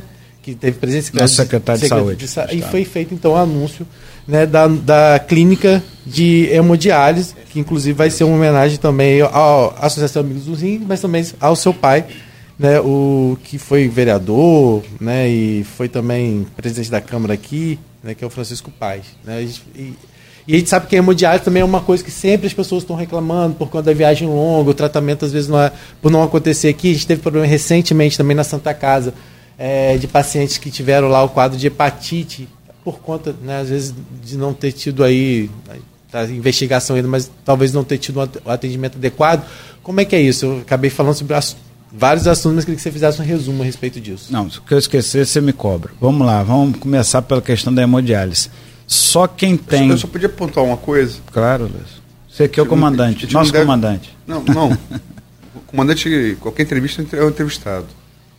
Mas é, em relação à, questão da hemodiálise, da infecção, é, enquanto não tiver, Sim, ninguém pode tirar nenhuma conclusão precipitada. sim. Porque um- uma coisa que, logicamente, uma coisa que vai entrar aqui na veia de. Estamos aqui, dois, sete pessoas aqui, vai estar na veia de cada um aqui. é, por mais que você tenha, você tenha é, cuidado, pode haver um, Sim, sim. uma doença de um pode infectar o outro, entendeu? Sim, então, vamos tomar pre- precipitadas. Só isso. Sim. Bom, é, só quem tem parente ou um amigo muito próximo que sofre de problema de eh, renal, que precisa de hemodiálise, sabe o quão essas pessoas passam por sofrimento. A pessoa, a família. É, meu pai foi renal crônico. E aí, já tem 20 anos que ele faleceu. Meu pai era homem de posse. Sofreu muito. Né? Três anos em hemodiálise. Ele, repito, era um homem que tinha posse, né? tinha fazenda e tal. É, e morreu renal crônico. Então, quando eu vejo pessoas no HGG internadas por, porque não tem leito para eles fazerem uma diálise para casa, aquilo é um sofrimento extremo. E o Vladimir entendeu isso. Desculpa. Uhum. Vontade. É, são pessoas que sofrem demais. Você imagina, Luiz, você sai de campos, não ter estrutura, embarcar no ônibus para Itapiruna. Eu faço é uma vergonha para Campos. Não pode acontecer. Né? Eu repito, uma cidade de bilhões de arrecadação. A pessoa tem que ir Itapiruna para fazer uma, uma, diária. Sai daqui 4 horas da manhã, Claudio, para voltar no final do dia. Né? Então é um sofrimento terrível para essas pessoas. Pra... Aí o ônibus quebra na estrada. Você imagina? Para levar três horas numa máquina para filtrar seu sangue. Para quem não sabe que é hemodiálise, muita gente que escuta não sabe. Hemodiálise é que o rim para de funcionar, que é um filtro. Eu sou engenheiro, não sou médico, mas sabe disso. É, é, e, a, e, a, máquina para filtrar o sangue da pessoa, senão a pessoa vem a óbito. Então é um sofrimento muito é grande. Fazer me mecanicamente a função do rim. A função do rim. Então normalmente são três vezes por semana, durante três horas, e essas pessoas ficam internadas no HGG para guardar, a guardar a vaga. Ele não, ele não vai lá, faz a hemodiálise e vai embora para casa, não. Ele fica, é chamado beira-leito, ele fica dentro da HGG, porque se ele for embora para casa, tem gente esperando na fila. Então outra pessoa vai entrar vai tomar a vaga dele. Isso é um absurdo. O, o doutor Vitor Música, é o diretor da HGG, num esforço eu diria, Herculano foi lá, conseguiu abrir alguns leitos, conseguiu pegar alguns equipamentos, botou para fazer hemodiálise é, é, para ter uma rotatividade né, com a equipe lá da HG, fizeram, fizeram isso. E o doutor Luizinho, junto com o governador Cláudio Castro, sensibilizado com a situação, e também nós levamos o doutor Luizinho lá antes, não foi agora que ele veio, não. Foi o doutor Luizinho, olha a situação dessas pessoas aqui. Pessoas que ficam internadas, sofrendo, e vamos abrir 60 leitos que vai atender campos e região na questão da hemodiálise, tirar esse sofrimento quando eu falo, a, a, pessoa sofre pelo tratamento em si, né? Mas a pessoa tem que ir para Itapiruna, tem que ir para Macaé e dar atendimento digno a essas pessoas. E aí a questão da homenagem da, que foi feita, né? Meu pai foi vereador, presidente da Câmara na década de 70, é, e foi renal crônico e um, um, um, o Amigo dos Rins, né, que é uma ONG, uma, uma instituição que procura melhorar, é, é, procura dar condição a essas pessoas de ter dignidade, cobrar a, a, ao município né, é, que melhore a condição de vida dessas pessoas. Então é uma junção de coisas e nós vamos fazer ali uma grande clínica e esses 60 leitos é suficiente para atender a, a, a, fila de espera, né? Porque na verdade ela é, é, são cadeiras, né? Então é uma rotatividade de, de, de, é porque de tratamento. Não é que aqui em Campos não tem, é, não dá conta da demanda. É a demanda são hoje mais de 100 pessoas em fila de espera. Porque tem em hospitais conveniados esse atendimento. Não só, por exemplo, o doutor Beda tem, que atende a rede pública, é, o HGG tem, mas é, ainda é tem poucas cadeiras para atender a demanda da população e esse pessoal tem que ir para fora do município. E agora com a situação da Santa Casa, que inicialmente não pode ter novas internações, isso acho que deve ter. Só piora, só piora. Então, é, esse 60 leitos tem uma projeção de tempo? De, vamos dizer, inauguração? É.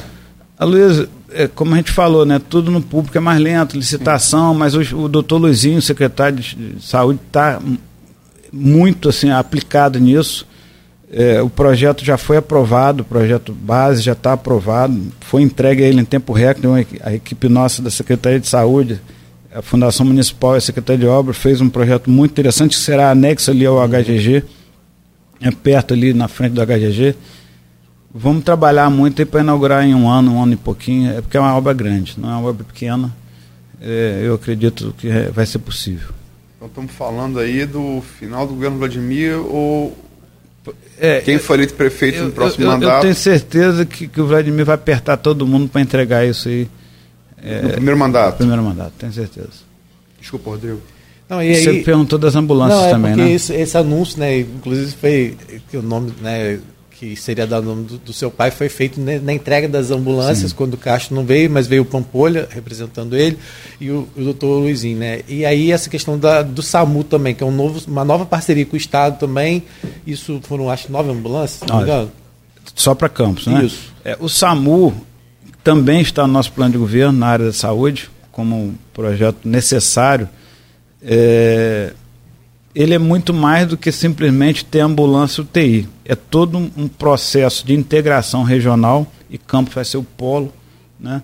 porque vários municípios da região não têm hospital né, que dê capacidade de atendimento pleno à população e Campos tem, como polo regional, a obrigação de atender. Então o SAMU passa por isso. É, o consórcio intermunicipal, o CIDENF, tem uma participação importante e nós estamos estruturando para que essas ambulâncias funcionem, aí sim, é, as ambulâncias do SAMU funcionem plenamente e possa, como você colocou, liberar várias ambulâncias para atendimento pós-saúde. Mas é importante também, Rodrigo, e às vezes eu sou chato, dizer o seguinte: ambulância é para transportar paciente que esteja precisando. Né? E a gente tem apertado, porque por muitas vezes a gente a pessoa está com a dor no pé e pega uma carona na ambulância. Então a gente está apertando e com todo respeito às pessoas, aos vereadores, essa cobrança foi em cima de situações que o doutor Paulo Irano, que o doutor Arthur é, corrigiu, corrigiu erros de gestões anteriores que usavam ambulância para carona. A, tri, a triagem era para é, catar voto, é, não, e não que a gente precisava de fato. É, né? isso, é isso. Desculpa aqui a franqueza, mas tem que ser dito então, quando muitas vezes há uma reclamação e a gente vai verificar o que acontece, ah, porque não tem ambulância nacional. Olha só, ambulância é para transportar paciente que esteja precisando e não para levar Dona Maria para fazer exame. Vai fazer exame, não está precisando de ambulância. Exame de sangue, vai fazer exame, vai pegar um ônibus, vai pegar uma, uma van, né, um carro é... comum. Ambulância é para transportar paciente que esteja precisando então, assim, é, é uma mudança. É de emergência urgência, né? Eu diria Sim. até, Rodrigo, é uma mudança, é cultural. é chato falar isso, mas é uma mudança cultural né, que a gente precisa para dar dinâmica realmente a quem precisa. Vamos virar a chave. É, é, é como mercado, como agricultura, dar um programa à parte, né? Vamos virar a chave para a política. Luiz, você me permite? É porque a saúde, e sem aqui nenhum tipo de, de pretensão, a gente está realizando tanta coisa que a gente esquece. Mas é, sem olhar minha colinha que eu lembrei, Clínica da Criança. Nós abrimos duas clínicas e o Vladimir está muito preocupado, doutor Polerano, com, essa, com esse surto que está tendo de bronquiolite e pneumonia. E, e, e a gente implora a população para levar seus filhos para vacinar. Nós estamos com 50% de cobertura vacinal só, o objetivo é chegar a 90%. Aí o pessoal, ah, mas essa vacina não tem a ver com que tá com, com, com a virose, mas protege de outras doenças respiratórias que vai ajudar. Então leve seus filhos para vacinar, leve seus filhos. E aí nós abrimos no ano passado as duas clínicas da criança. Uma funciona no antigo posto Guarulhos, né, PU de Guarulhos, o outra no HPC, e que estão é, sendo atendidos hoje mais de 300 crianças por dia e está todo mundo muito assustado. Eu falei, gente, imagina se a Prefeitura de Campos não tivesse aberto essas duas clínicas. Né? Nós abrimos agora, eu faço uma menção honrosa à equipe do, do, do Ferreira Machado, o corpo técnico, que em três dias, três dias abriu oito leitos de UTI, fazendo, pega um pedaço dali, fomos, fizemos HGG, pega um pedacinho dali, tinha uns leitos parados, formou oito UTIs de pediátricas em três dias. E fala que em primeira mão na semana que vem nós estamos trabalhando para abrir mais 30 leitos de é, é, pediátricos né, no Ferreira Machado para dar suporte. São leitos que eu diria assim, como essa UTI, são provisórios para dar suporte a esse surto que está tendo bronquiolite. E então é, é, muito importante a gente, a gente dar atenção rápida a quem precisa. Desculpa, Luiz, eu te interrompi. Não, não, não que isso. Como disse isso aqui é a noiva. O, o, o... Não, sério. A festa. Entrevista é quem dita entrevistado. Pode ser o noivo, não? Não, porque a, porque, porque a noiva é, é, é a dona, dona ah, da tá festa. Não, noivo é coadjuvante. tá certo. Entendeu? Quero dizer nesse sentido. Ó, esse papo com você, Marquinhos. deixa, deixa aqui. Meu amigo, meu amigo Marquinhos, meu amigo. É. Mas tá bom. Então, essa coisa. Então, então vocês acharam onde fica o buraco, é mais em cima mais embaixo. Mas enfim, vamos aqui. É, só lembrar, é, a gente vai falar de política nacional.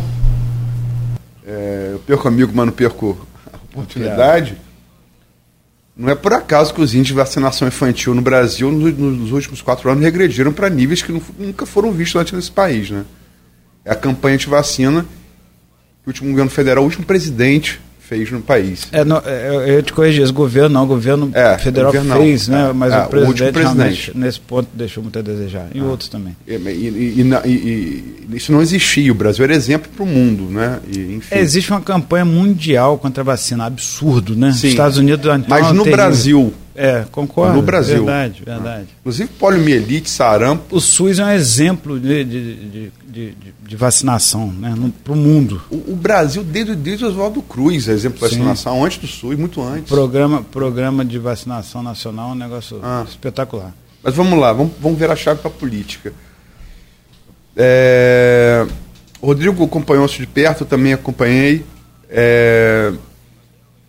A pacificação momentos muito tensos, né? Muito tensos. É... A gente estava falando na, da safra, a gente falou aqui no primeiro bloco da safra. Teve aquele. Na, na abertura da safra, início da abertura da safra do ano passado da, da, da Coagro, eu já contei aqui, né? Uma moça que passou ali me contou, né? Vladimir estava com medo de ser impeachmentado e falou isso ao governador e o governador falou: Eu te garanto. O diálogo foi esse. Então, do clima, esse era o clima nessa mesma época, no ano passado. E o clima hoje é pacificação. Né? Você é, participou de reuniões no Rio para selar essa pacificação, como também participou como articulador nesse papel que eu falo que mais musculado do vice-prefeito, que não, não é, eu não me lembro de, de um paralelo para fazer e acompanho política desde 89, pode ter havido antes, mas aí eu não peguei. É, você participou na costura com o Nildo, sobretudo, que hoje está nessa parte que a gente falou aqui, a parceira do SEASA, é, e, e com Ábido. Porque estava aquela coisa, estava 3 a 12, que foi eleger, que, que elegeu Marquinhos, 25, 3 a 12, maioria mínima, elegeu Marquinhos. Inverteu, que você, 3 a 12, você tira 2, por óbvio, né? Você não é um gênio de matemática. Isso foi, que, foi motivo de queixa dos vereadores, porque ah, é pacificação, como é que tira e tal. E você, te, você teve, você ouviu essas queixas, eu sei que você ouviu, teve sangue frio para ouvir, é, e, e, que não é sua virtude, mas a política está tá te desenvolvendo isso, e você participou da, do, da, dessa reunião no Rio que de fato ratificou e de lá para cá a coisa vem, vem caminhando bem. Tenta resumir essa história um pouco para gente. Pode ser em duas horas? Sabe por que eu estou brincando aqui? Mas é porque, na verdade, essa pacificação, que tem muita gente que torce para acabar, e daqui a pouquinho eu vou falar disso, ela, ela não nasceu ontem. Ela nasceu ontem. É, eu já tive embates com, com o Rodrigo Bacelar, com o Marquinhos Bacelar. Com o seu Marco não, o seu Marco é mais forte, é mais velho, vou respeitar o velho. Mas, é, seu Marco, eu estou indo tomar cerveja com o senhor, hein? Segura aí. É, eu, eu tenho, Luiz, na minha vida, e vida pessoal, profissional e, e na política, a gente faz política todo dia, né? é uma, uma situação de que o que leva a pessoa a uma briga, o que leva a pessoa a uma guerra. A gente, a gente analisa isso e, na verdade, eu não sou psicólogo, eu não tenho nenhum tipo de, de, de leitura e, condição para isso, mas numa análise que eu fiz lá atrás, vaidade. Não havia entre os garotinhos e os Bacelar nenhum tipo de coisa que não seja uma disputa vaidade. Né? E a, a, a vaidade política, né? De, de, de, ser mais, de ser mais isso, mais isso. E, e, quando você buscava atritos ali, principalmente do garotinho, o seu Marcos, eh, que foram né, embates ferozes, você vê que isso refletia nos filhos, sim, claro, evidente, mas que não tinha uma coisa ruim, eu diria, entre os filhos. Não tinha. E eu comecei a conversar, Luiz, isso não é segredo, com o Rodrigo, Rodrigo Bacelar, é, muito antes de, dele. Vou fazer, fazer um adendo. Você foi cogitado para ser candidato o Rodrigo para ser candidato do a grupo prefeito. dele prefeito. Sim, sim. E aí que foi nosso embate, porque ele ficou meio aborrecido que eu não aceitei e vim como vice. Eu falei, você nunca me chamou para vice. Ele me chamou para ser candidato a prefeito. Eu falei, não, para aí. Quando a gente já estava pacificado, ele, não, Fred, eu falei, rapaz, você nunca me chamou para vice, você me chamou para vir como prefeito. Mas, enfim, é, houve ali, né, um, normal, uns atritos entre a gente, mas logo a gente conversou e com, muita, com muito orgulho também, eu, eu, diria que eu iniciei isso lá atrás, né? Com o Rodrigo, conversando, com o Vladimir, ainda num clima muito é, é, tenso por erros, né? Que aconteceram, de falas e de confusão, enfim, a coisa realmente, como você falou, esquentou muito, né? Teve muito quente, digamos assim, e eu jogando água fria. Só que chega um ponto também que você fala, ah, não dá mais. E aí que entrou a figura do Cláudio Castro, né, que foi, teve um papel fundamental nisso, nosso governador, que a gente precisava de, uma, de um peso né, político, de um peso de um governador do Estado para poder chancelar essa pacificação. E, e, e, aí eu voltei a ter esperança que a coisa acontecesse. É, foram diversas reuniões. O Rodrigo e o Vladimir são dois jovens inteligentes. Hoje nós temos o Rodrigo como um cargo né, presidente da Alerj, a gente não pode, Aloysio e ouvintes, perder a oportunidade, eu falo perder para Campos, para a população de Campos, ter um presidente da Alerj, né, com o poder que a gente sabe que um presidente da Alerj tem, ter um governador alinhado, ter um prefeito dinâmico e deixar passar isso por causa de briga política e Campos perder a oportunidade. Nós hoje, se a Prefeitura de Campos colocou lá no início do governo salário em dia, pagamos 15 folhas em um ano, HGG reformado, diversas obras acontecendo. Parque 28 de março. É, são 103 ruas, que é outro capítulo, que é confusão, mas está sendo feito, né? Eram as ruas marcadas de rosa, os buracos na época de Rosinha e de verde na época de Rafael. Hoje a reclamação é por trânsito, mas está acabando, vai, vai, né? Que, sinceramente, lembra de Eduardo Paes, quando, quando fez o túnel Marcelo Lencar, que tirou a perimetral, o centro do Rio virou um caos. Eu ia para o Rio, virou um caos. Hoje está lá, dinâmica. Então, pessoas têm que ter paciência, o trânsito vai melhorar, a dinâmica vai ser dada, sinal inteligente. Então, a, a, a, o que está sendo feito hoje por campo passa também por essa pacificação. Não é, ah, não, eles estão amiguinhos dando tapinha nas costas. Não, não é isso também. Isso é importante, as pessoas se respeitarem mas passe por injetar recursos no município. Né? Nós hoje temos, hoje o município está passando por essa, eu diria, revolução com apoio do governo do estado, com apoio do Rodrigo Bacelar, né? que pouca gente sonhava com isso. Aloysio, eu falo para o Vladimir, a capacidade dele também de articulação, de, de, de, de ter paciência. Você imagina quando que, eu falei isso para o Vladimir, que ele pensaria em ter as contas da mãe aprovada com Barcelar na presidência. Não. Né? E nem nos melhores sonhos. Nem nos melhores sonhos. Quer dizer que era doido. né? Se você falasse isso há, há, um ano atrás, dois anos atrás, ah, esse cara tá, tá, tá maluco. Né? Então, assim, é, hoje essa, essa pacificação ela traz. Não é fácil também, e aí a gente vê, eu, eu acompanho na própria Folha da Manhã, né, é, no blog seu, a questão da, do próprio Rodrigo também, a, a, os embates na Câmara, normal, é salutar ah, Rodrigo, que se tenha. Você acompanha mais Rodrigo que, que o Rodrigo está lá ah, todo tá, dia, eu é. vejo lá, eu, eu leio todo dia, sou, sou, para acompanhar o que está acontecendo na Câmara. Em vez de ver coisa no YouTube, o Rodrigo faz uma síntese boa.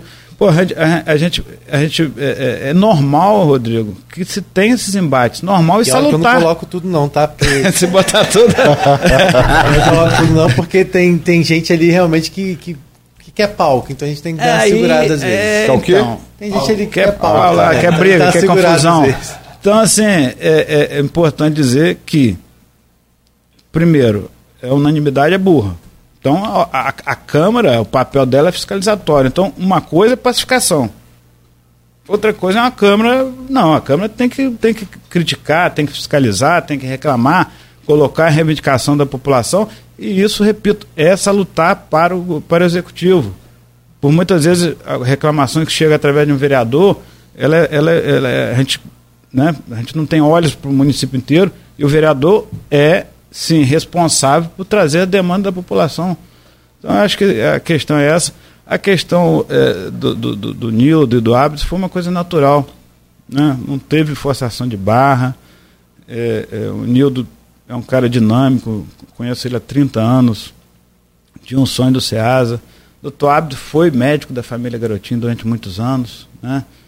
É, é, projeto também do, do SOS Coração, que está lá funcionando, ele é um dos idealizadores disso. É uma, é uma ideia de Macou que Mondal Celso quer dizer. Sim, é, sim, é, sim. Que, que, e ainda em vida que é, ele, como grande cardiologista que é, ele pegou aquilo e. Ex exatamente. Então, assim, são, e bacana disso que são projetos, são pessoas que vieram né, para o nosso grupo político, mas que é, vieram por questões de vontade de entregar para a população. O SEASA, o SOS Coração, então isso é muito legal e eu fico feliz de ter ajudado o Vladimir. E, e a Luísa, eu, na verdade, eu vim para ajudar o Vladimir em todas as áreas, que é a obrigação do vice, mas na saúde, agricultura e desenvolvimento econômico. Mas eu achei um nicho, um nicho, eu me encontrei no nicho que eu nem sabia que eu poderia ajudar, que é na área política. Começou, né, começou Marcione da farmácia lá atrás. Sim, sim, Marcione. E aí a coisa... Marcione veio. Então, assim, essa articulação política nos bastidores, que eu chamo atrás da cortina, quietinho, como mineirinho. Eu morei em Minas seis anos, né? morei em Minas seis anos. A gente vai ali quietinho. E hoje a gente está conversando, tem um trâmite muito bom com o Marquinhos Bacelar, presidente da Câmara. É, é, e eu acho que a gente vai ter aí... Aí eu falei, não vou citar nomes evidentes, hoje não, mas outro dia assim, tem muita gente torcendo contra essa pacificação não interessa, não interessa, muita gente não, perdão, poucas pessoas que ficam ali minando, minando. Mas e, o Vladimir. E dos dois lados. Dos tá? dois lados, não, uhum. não, dos dois lados. O Vladimir e o Rodrigo Bacelar e o Marquinhos Bacelar, eles têm essa noção também. Não tem ninguém burro ali, ele veio, o que acontece. Teve um deles que chegou para mim e do nosso lado falou: ó, esse, esse acordo, ou essa pacificação é igual picolé de chuchu no sol de 40 graus. Eu, picolé de chuchu, não, porque derrete rápido, cai no chão ninguém vai gostar. Eu falei, tá bom, amigo. Então, ah, isso não vai durar 30 dias. Assim, como é que dizia o poeta? Que seja eterno enquanto dure? É, que não seja mortal posto que é chão, mas que seja eterno enquanto dure. Pois é. Então, assim, a gente, é, enquanto durar essa pacificação, quem vai ganhar é o povo de Campos. É a população de Campos. Quem vai ganhar são essas pessoas que nós vamos trazer recurso, nós vamos ter. É, é, ah, vamos falar assim, ah, o, o, o, o Rodrigo, como presidente da LERJ, vai injetar recurso, ah, o Vladimir vai trazer. Eles juntos, juntos que eu falo, né, nessa contribuição para as pessoas, vão fazer muito mais, podem fazer muito mais, pressionar o governo do Estado, pressionar o governo federal. Né? Então acredito que nós vamos ter aí, pelo menos nos últimos dois anos, uma, uma questão bem avançada nessa, nessa pacificação. Você falando aí em articulação, você falando nessas coisas todas que você descobriu esse novo talento seu, o tricolor Arthur Borges, lá diretor, do presidente da, da, da fundação do Hospital Feira Machado, está falando que é um grande trunfo do governo Vladimir. É, deixa eu trazer aqui, tentar. Eu, ah, eu vou sim. Arthur. Ah, sim. É só trazer agora em 18 de março. O Charba também teceu elogio. Ah, sim. É, tem vários comentários aqui. Que bom. Vários, tem cobrança e tem comentário tem, também. É, tem, enfim. Cinema diário, o Buchaú fez. É, o Bucha, é, não dá tempo. Agradecemos, mas não tem Sim, tempo, é. mas e fica registrado, depois você faz a gentileza, claro. entra lá ou pede alguém. É, eleições 2024, mas antes de chegar nas eleições, vamos trazer aqui uma pesquisa feita pelo grupo é, GPP, pelo Instituto GPP, e é feita pelo Aloysio, feita jornalisticamente, não, né? Não, a leitura, a, matéria, sim, né? então a leitura, então é isso. Deixa eu só então concluir. A leitura da matéria, porque a leitura da pesquisa, porque quando você olha a pesquisa, assim, a gente costuma olhar o grossão da pesquisa. Fulano com 50, Mas, Posso só fazer um adendo? por claro, É a interpretação minha e do William Passo, que é geógrafo do William. com especialização, especialização doutoral estatística no IBGE. Então é. Bom menino. Porque ele fala de que ele fala pouco, ele conhece muito. E aí na pesquisa então que o Aloysio trouxe que no dia 18 de março, é, o Vladimir aparece com 55% de aprovação. Naturalmente, o, seu governo, o governo seu e do, do, do Vladimir e de toda a equipe. E na pesquisa estimulada nos votos válidos, para encurtar por conta do tempo, eu vou direto nos votos válidos. O Vladimir aparece em primeiro com 61,4%, o Caio Viana com 22%, isso tem dois meses, tá? Essa pesquisa. O Marquinhos Bacelar com 7,1%, o Tiago Rangel com 3,5%, um candidato do PT 3,2% e o CVC da direita Campos com 2,8%. Como é que você avalia essa, aliás, essa avaliação aqui feita pe- pela população com relação a vocês, ao governo seu e do, do- do Vladimir, e o que que você projeta para as urnas de 2004? Vladimir está garantido? É, tem segundo turno, não tem? Você já arrisca aí um palpite nessas urnas de 2024 e analisando essa pesquisa? Na verdade, eu, eu, eu e o Aloysio, a gente conversa bastante, né? Em, em- perto de eleições, a gente troca umas ideias, é, perco apostas, pago aposta, ganho aposta, só que a gente analisa com muita frieza. Desculpa, desculpa. Aposta, pesquisa, você não ganhou ainda não. Vai, pode ser, deve ganhar. Não, mas eu fiz algumas previsões, previsões, é, a palavra Projeção, previsão é pro- pro- projeção, projeção, obrigado, projeção. projeção. Deixa previsão para bandidato, é, bandidato também já. Mas que, por exemplo, eu falei que o governador Cláudio Castro era pulo de 10. Lembra disso, Luiz? Lembro. E a Luiz, não, Fred, não vai, papapá. Não, não, não, falei que não vai, eu falei que era cedo. Não, não, que era cedo, é, perdão, é. você falou é muito cedo. Eu falei, olha, vai ganhar no primeiro turno e. e ah, porque- Fato, falou. né? falou. Eu usei essa expressão, pule 10. Como, como apostei lá atrás com a Luísa no Bolsonaro e seu aniversário é que mês? Junho, 24 de junho. Junho. Logo no final de junho, junho, né? Junho, ó. Em julho eu já falei, ó, Bolsonaro perde a eleição. Então eu tinha. A nossa brincadeira de apostar, é, eu falei, Bolsonaro vai perder a eleição. Porque a gente, é, é, apesar de tá, estar político, mas eu gosto de olhar por fora como cidadão comum. Não Posso só voltar um pouco esse filme? Claro. Primeiro turno. 30, 35 Cunha, que parou, aquela TSE, 35 que parou, não foi? Podia dar. Matematicamente podia dar primeiro turno. Aí ele me liga para falar que ó, vai do primeiro. Eu falei, não. Vai ter segundo turno. Ah, papai não vai, então espera voltar. Voltou, teve segundo turno. Teve- ali começou. Foi, exatamente. Nossos, é, e a gente, 40 minutos no telefone discutindo é, projeções políticas é, é bom. Zona a zona. É, mas enfim, é, é bem, ô, Cláudio Nogueira e ouvintes. O que faz o político se reeleger ou não é o que ele entrega à população. Tá? É, é, é. Não- por mais se ah, a pessoa se comunica bem, fala bem, tem articulado, é filho de uma família política, mas se não entregar né, resultado prático às pessoas, não vai ter voto. Certo? Infelizmente foi o que aconteceu com o Rafael. O Rafael foi eleito no primeiro turno com, a- com uma, uma, uma, uma votação avassaladora, né? E não entregou. Ah, porque não teve dinheiro, porque não soube fazer gestão. É os motivos a gente não, não vai entrar aqui no mérito. Mas não entregou. E não foi, teve, ficou em acho que quarto lugar, ou quinto, não sei. Quase perdeu para a Natália, né? A professora Natália. Então, enfim, Foi em quarto lugar, desculpa. Foi quarto. quarto. Quinto foi é, Natália. É, teve acho que 11 mil votos, Ah, né? agora, se 13 você extrair que ele era prefeito e a máquina, e Ah, Natália, pelo amor de primeira Deus, candidatura, Natália. Ah. É, é. Então, assim, não entregou. E, e aí, Cláudio, sem projeção ou previsão, o que você, Vladimir está entregando. E trabalha muito, cara. Eu, eu, eu, eu, né, me divido a minha atividade profissional com atividade pública e ligo para o Vladimir 8, 9 horas da noite, 10 horas da noite, o cara está trabalhando. Trabalha muito. Estou falando isso aqui porque eu sou vice-prefeito, não, estou falando como cidadão de Campos. Né? Então, e quando não tá, tá vai para Brasília buscar dinheiro, vai para o governador, bate na porta. Vou confidenciar um negócio aqui para vocês.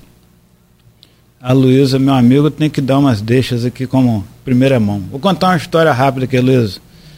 Vladimir me convida para ser vice-prefeito. Eu falei, cara, você é maluco, a prefeitura está quebrada. Foi lá na Coagro, o dia que eu disse o sim da noiva. Já que você falou da noiva.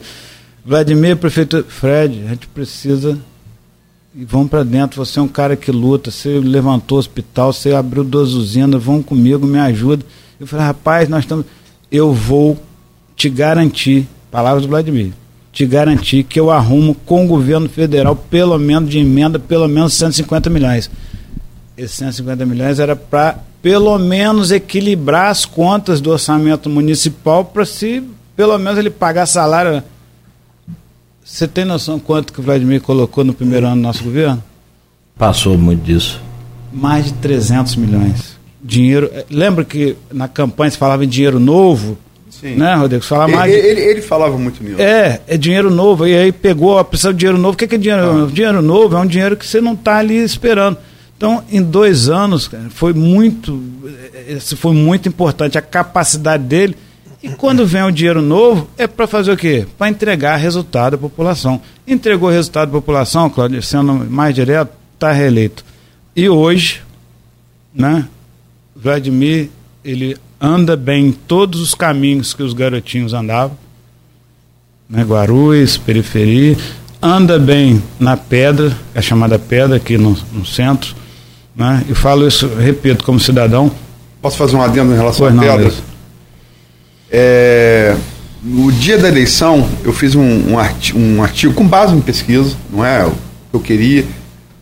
Por que Vladimir vai ganhar a eleição hoje? Sabia que ia muito apertado. Eu errei por 0,6%. Onde eu mais eu fui zona zona, onde eu mais errei foi na pedra. Eu projetei em 10 pontos vantagem de cá e deu 15. Mas o meu acerto nas outras diminuiu a diferença, também 98 não é tão grande assim.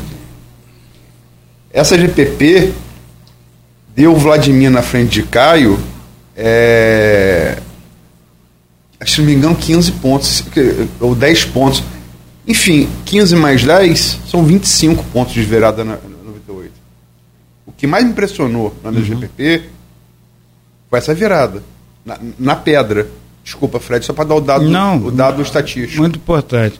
Então, assim, é, agora, Cláudio, você me perguntou diretamente a questão. Não pode ter sapato alto. Vladimir não tem isso. Ontem mesmo eu tive uma reunião com ele, ontem não, antes de ontem. Ele estava se queixando de alguns secretários que estão é, é, é, é relaxando e vai puxar a orelha da turma.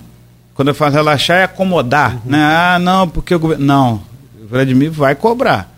Ele, ele vai cobrar esses secretários que estão achando que está tudo bem. Ah, porque... Então, a política, volto a falar, não é o está tudo bem. A política é entregar para as pessoas que elas precisam, os secretários vão ser cobrados para isso.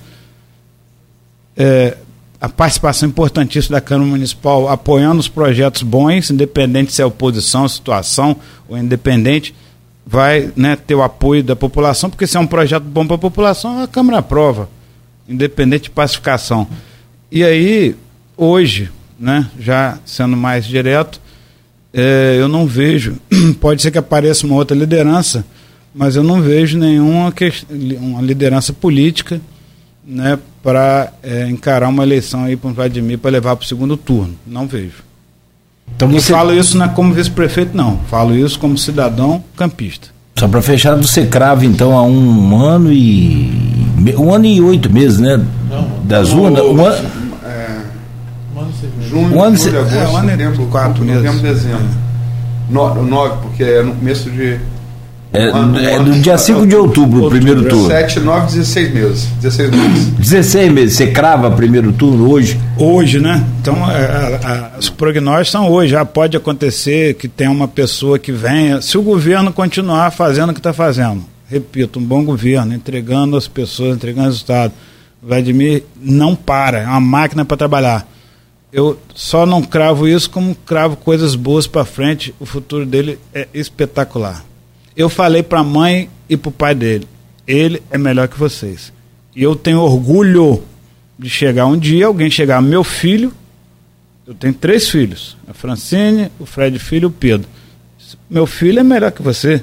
Se alguém chegasse para mim e falasse, pô, eu, eu fiz, eu, eu trabalhei para minha família, para os meus filhos ser melhor que mim. Então, Vladimir, e falei isso para Rosinha no dia da vitória: seu filho vai fazer um governo melhor que a senhora e tem orgulho disso. É, dos olhos, não vou entrar na questão dos olhos verdes de Shakespeare, né? Estão lá divertidos desde, desde a peça Otelo, mas vamos lá. É, tem aqui duas perguntas. É, uma, uma você já respondeu, a Edmundo, se você crava eleição no primeiro turno. Hoje. Hoje. Tem que, eu sempre gosto de 16 meses, pode a água tombar a ponte. Para um lado ou para o outro. Sim, sim, sim, Mas também tem a frase do Marco Marcial que eu sempre de usar. Nuvens. Não, não, não, de Marco ah, Marcial. Marco Marcial. Tudo pode acontecer, inclusive é, nada. Inclusive nada, verdade. Sempre. É, é. Na política, então, é... É um homem muito sábio, um conservador que faz muita falta no Brasil. Vice-presidente de Fernando Henrique, outro vice muito importante Verdade. e dois governos do Fernando Henrique. Aloysio, só me permito rapidamente, quando eu falo isso, é sem sapato alto, é pé no chão, né? é trabalho, continuar trabalhando. Se relaxar, se acomodar, não, não dá. Então, assim, é, é entregar para a população, falei essa, essa frase cinco vezes, e ter o resultado político disso. Agora, a gente tem, tem aqui do governo Castro, você já falou. O governo Lula também, eu vou fazer. São nove, oito. Estamos para o final do programa.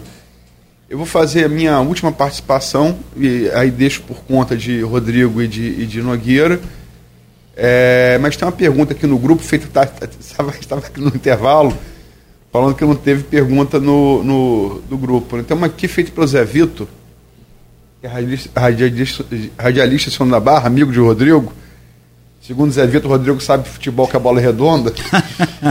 São muito diferentes, não, Rodrigo. É, é um, a, o, o, Agora, só falando, é porque que acontece? Eu tinha um irmão que era jogador de futebol. Jogou profissionalmente e jogava futebol com, com o Zé Vitor. Então, quando você tem um irmão que joga profissionalmente, que era capitão do time de Gruçaí, é difícil qualquer comparação, né? Então... Verdade. não, nem, não, me desculpa, mas o Cristiano jogou muita bola, nunca joguei nada e ninguém vai dizer que não entendo futebol. Então, ah. desculpa, mas aí a questão. Mas vamos lá, vamos à pergunta. Ele. ele, ele vou, vou ler a pergunta inteira. É, Frederico, bom dia. A nossa região norte, em nosso triângulo, campus SJB SFI, ficou sem um representante na Câmara Federal.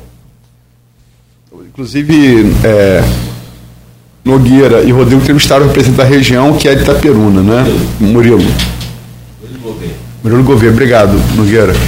Aí, a segunda pergunta, Zé Vitor. Você demonstrou capacidade de articulação política no movimento com Nildo e Hábito. É um empresário admirado e respeitado, particularmente o admiro pela luta pela vocação da região, que é a cana-de-açúcar. Acho que seria um grande deputado federal. Tem essa pretensão? Ou pensa ser prefeito em 2028? 2028? É. 2024. Ah, sim, sim, sim. Ah, ah. Luiz, é o Vitor, né? Vitor. Zé Vitor. Zé Vitor, obrigado aí pela pergunta. É,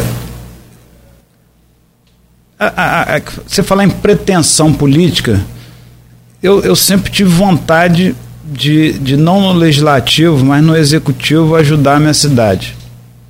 Né? Campos é, me deu muito. Né? Eu, eu, eu, eu acho que eu, quando eu aceitei vir um vice Vladimir, não era para ficar como, ah, para ajudar na eleição, realmente, ah, Vladimir, se for para eu ajudar a trabalhar, eu venho. Se for pra, só para compor chapa, para te ajudar a ganhar a eleição, não conta comigo não. Então, é, eu gosto do que eu faço, eu gosto do trabalho, eu gosto do, do, do executivo. O legislativo não, não me atrai muito. Não me atrai muito. É, e com todo respeito às pessoas que têm o legislativo como uma dinâmica política, a gente precisa de leis, a gente precisa de fiscalização, precisa do apoio do legislativo. Mas eu tive meu pai presidente da Câmara, vereador, enfim. Mas eu, eu gosto de executar, eu gosto de botar a mão na massa, de, de trabalho, né? E o trabalho é através do executivo. É, o futuro a Deus pertence, né? Eu, vontade que eu tenho é. Posso é, fazer só um adendo nessa claro. primeira passo sua resposta? Vladimir não é preciso ser grande observador político, jamais seria prefeito se não fosse um bom deputado federal antes. Uhum. Sem dúvida. E ali ele amadureceu muito, né? Amadureceu politicamente, né? em Brasília, dois anos lá. E mostrou serviço. Sem, sem dúvida. Tá aí a UF e, para isso provar. É, é, é, é, vamos dizer, catapultou, né? Sim. Não só pelo nome, mas para mostrar quem, quem, era, quem, quem era o político Vladimir, não o filho do garotinho da Rosinha, né? Mas o, o, o político Vladimir. E, e, fez diversas amizades em Brasília e a gente consegue muita coisa hoje em Brasília com esse período dele lá. Então, assim, a questão do futuro político, o meu futuro político, é, passa muito pelo que a gente possa produzir, né? E muita gente pergunta, ah, Frederico, tal, você vai, não vai? Quem tem que decidir isso primeiro é o Vladimir, né? A decisão é dele e a decisão é minha lá na frente, mas é, a dupla tem dado certo, tem dado certo. Acho que vamos ver, deixar o futuro andar um pouquinho mais para frente. Nessa próxima eleição, é, foi 2022, 2026. Acho que ele fala federal 2026 e prefeito 2028. Uhum. Isso está no radar? Para federal, não tá. Não tá. Eu, não, posso, eu não posso sair da região. Né? O deputado federal tem que se, tem que se ausentar, ausentar da, da região para ir para Brasília. Então, federal. Inclusive, é, é, não é segredo, o Vladimir me perguntou isso na última eleição, né, se eu queria vir como deputado federal. É, e eu disse que eu não podia sair, não posso sair da região, preciso ficar aqui. A importância do deputado federal mas não dá para não dá para sair de campos não. Rodrigo? Não, só agradecer o Frederico. É, Valeu. falou, a, a gente tinha muita, muito assunto para falar, a gente é. conseguiu abordar muito deles, tem muitos comentários lá nas redes sociais, depois eu convido você a olhar lá os comentários no Facebook, até para você ter também. É, agradecer. Nem falou do Brasil de Lula. Pois é. De certa maneira a gente falou. É, falou. Só falar do Lula rapidamente. Falar, Brasil de Lula 0 a 10, 4 assim, meses. Assim, assim, assim que, que Lula ganhou a eleição, eu escrevi lá no, no, nas redes sociais: eu sou um torcedor do país. Eu sou um torcedor do Estado e da região. Então, quando ganhou, acabou a eleição, cara, a gente tem que torcer para quem está lá. Tem que torcer e falo isso como propriedade. Se o Lula foi eleito, se, Lula foi, se foi não, foi eleito presidente do Brasil, vamos torcer para que ele faça um bom governo. Entendeu, Cláudio? É isso. O resumo de tudo é 0 a 10 os quatro meses. Rapaz, eu diria para o governo seis. Para Lula, quatro. Eu acho que ele está patinando no que ele diz. Eu, eu, me preocupo com a saúde mental dele, assim, sem nenhum tipo de. Lula é um cara inteligentíssimo, senão não chegava onde chegou. Pode amá-lo ou odiá-lo, cara é inteligente. Saiu lá do interior do, do, Nordeste, passou fome, chegar presidente do Brasil, burro ele não é. Mas acho que ele tem tomado atitudes, algumas coisas, falado algumas coisas que, que não é normal do Lula. Entendeu? Porque burro, repito, burro não é, e tem falado coisas que. e atitudes. Então, mas ali tem um. Tem um alguns ministros, capacidade técnica elevada, o Haddad está se mostrando um ministro é, é, até me surpreendendo, né? Eu acho que ele está sendo bastante dinâmico. E, e, vamos torcer, vamos torcer, daqui a quatro anos tem eleição e a gente vai ver, vão, é, vão aparecer novos líderes. Acho rapidamente que o Bolsonaro ele, ele perdeu, assim, vai ficar o legado ruim ou bom, mas a, a, a direita, o centro-direita vai encontrar uma, nova liderança, mas nesses quatro anos vão torcer porque o Lula faça um bom governo, o, o povo brasileiro precisa disso. Frederico, te agradecer muito. Até uma mensagem aqui do. Você vê como é que são as coisas, né? É a vaidade política que você falou. E o bom que parece ter um entrosamento aí sem vaidade. Paulo Irano, é governo que temos orgulho de participar e contribuir. Frederico, grande visionário e realizador. Parabéns por todas as suas é, potencialidades. Doutor Paulo Irano. E te agradecer por hoje, né? Por sempre estar aí com a gente, te agradecer pela entrevista de hoje. Seja sempre bem-vindo. Foi mais uma vez um prazer renovado recebê-lo aqui no Folha no Ar. Obrigado, cara. Obrigado, Cláudio. Obrigado, Rodrigo, Luiz, Beto, Sérgio Cunha acompanhando, aos ouvintes tiveram paciência de ficar duas horas. Quando a gente vai iniciar o programa, né, Luiz? Você fala, pô, duas horas de é. programa é muito tempo, passa muito rápido, pelo menos para a gente que está aqui debatendo sim, e conversando. Seus ouvintes têm que ter paciência, mas passa rápido, porque são muitos assuntos, diversos assuntos, e, e eu me coloco sempre à disposição. O Grupo Folha da Manhã eh, com toda a sua diretoria, dona Diva, Cristiano, Luiz, a gente agradece a, a, dinâmica que vocês dão à imprensa de campos, a, a situação de que está com dúvida se é fake news, apareceu na rede social, é verdade ou não, vai lá no, no site da Folha, que a, a verdade, o verdadeiro jornalismo está lá presente e a gente tem muito orgulho de vocês aqui na região. Muito obrigado a vocês e, e vamos em frente para que Campos possa ter dias melhores e, e, e contar com, com isso para que a população tenha orgulho da sua cidade. Muito bem. Rodrigo, você já ia se despedindo, te interrompi Não, agora então, por favor. Mais uma vez e reforçar que amanhã tem Folha da Manhã nas bancas. O filho de Dona Sebastiana. Lá de Gruçaí, está aí presente. tá aqui. É, amanhã tem Jornal Folha da Manhã, essa entrevista, né? Trechos dessa entrevista com certeza vão estar amanhã na, nas páginas, né? E agradecer mais uma vez, Frederico, e a parceria de vocês aqui na bancada. Perfeito. O filho de Dona Diva. É, a Luiz, é, eu né? falei da sua, falei é, da sua mamãe, aliás, domingo dia das mães, Exatamente. então nossa homenagem aí. E o filho de Dona Eleni, tá aqui também, o bonitão lá de Ital. Ah, Luiz, por favor. Podia também sem essa. Podia fechar sem essa. É. Né? Do garoto Italva fecha depois aqui. Pode ir você agora, Luiz. Enfim, sexta-feira, que fazer jornal. e para isso não. Manda foto sunguinha de cilantro pra Sei que tu pode. Beto, pior que ao vivo não tem como é cortar eu, eu fui pra, pra pra aí que eu falei que a garota então, ele falou, não acredito, eu falei, tá aí, ó. Eu fico a cara vermelha agora, mas não foi o cara vermelho. Agora não de tava, não. Enfim, como é que é a morte da CA, né, Beto? É. Mas agradecer, Federico.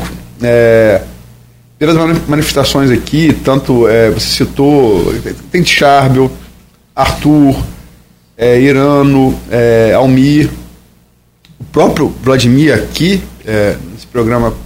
As, várias dessas pessoas também foram entrevistadas aqui, ou, ou falando em off ou em on, para matéria, tem, é, é, opinião. Logicamente, todo mundo é passível de crítica e tem defeitos, precisam ser corrigidos. Mas todo mundo elogiando muito a atuação de, de, de Frederico. Né? É, a gente passou que. Se, se você olhar Acho que o cara pode ser analfabeto, cara. Você olhar para o tamanho da, da, do anúncio, do texto que anuncia a entrevista, ele geralmente é metade do que foi o anúncio do, dos assuntos que a gente abordar aqui hoje. Logicamente, ele se prepara, para os assuntos nós, nós nos preparamos também. Acho que a gente conseguiu falar em duas horas e nove minutos agora em muita coisa. Poderíamos falar. Vários desses assuntos mereciam um programa, um programa só para eles, né? E acho que a gente passou bem por todos eles. Agradecer, Frederico. Desejar sucesso aí. E é, é, é, essa coisa, né? Ele citou o Magalhães Pinto, a política como nuvem, né? Cada hora que você olha está tá, tá de uma maneira, que é, ex-governador de Minas Gerais, você falou que pegou um pouco dessa política de Minas. E Tancredo também dizia, né? É, não existe mineiro radical. Se é, se é radical, não é mineiro, nasceu em Minas. É, agradecer, desejar sucesso é, e relembrar, como você já fez aí, que parte dessa entrevista, que foi uma entrevista extensa, parte dela vai estar amanhã no, na Folha Impressa e na Folha 1, né, no Folha 1, junto com todos os demais assuntos aí é, que da política essa semana, que o Rodrigo acompanhou, também acompanhou um pouco, né, que aconteceram aí, enfim, alguns até ganhando mídia nacional, não por motivos tão agradáveis assim. É. Bom, fechamos então a semana 9 e 21. A você que nos acompanhou até aqui, muito obrigado. Siga ligado na Folha FM. Amanhã o Jornal Folha da Manhã, bem cedo, nas bancas e nas casas dos assinantes. E segunda-feira de volta com Folha no Ar. Oferecimento de Proteus, Unimed Campos, Laboratório Plínio Bacelar e Vacina Plínio Bacelar.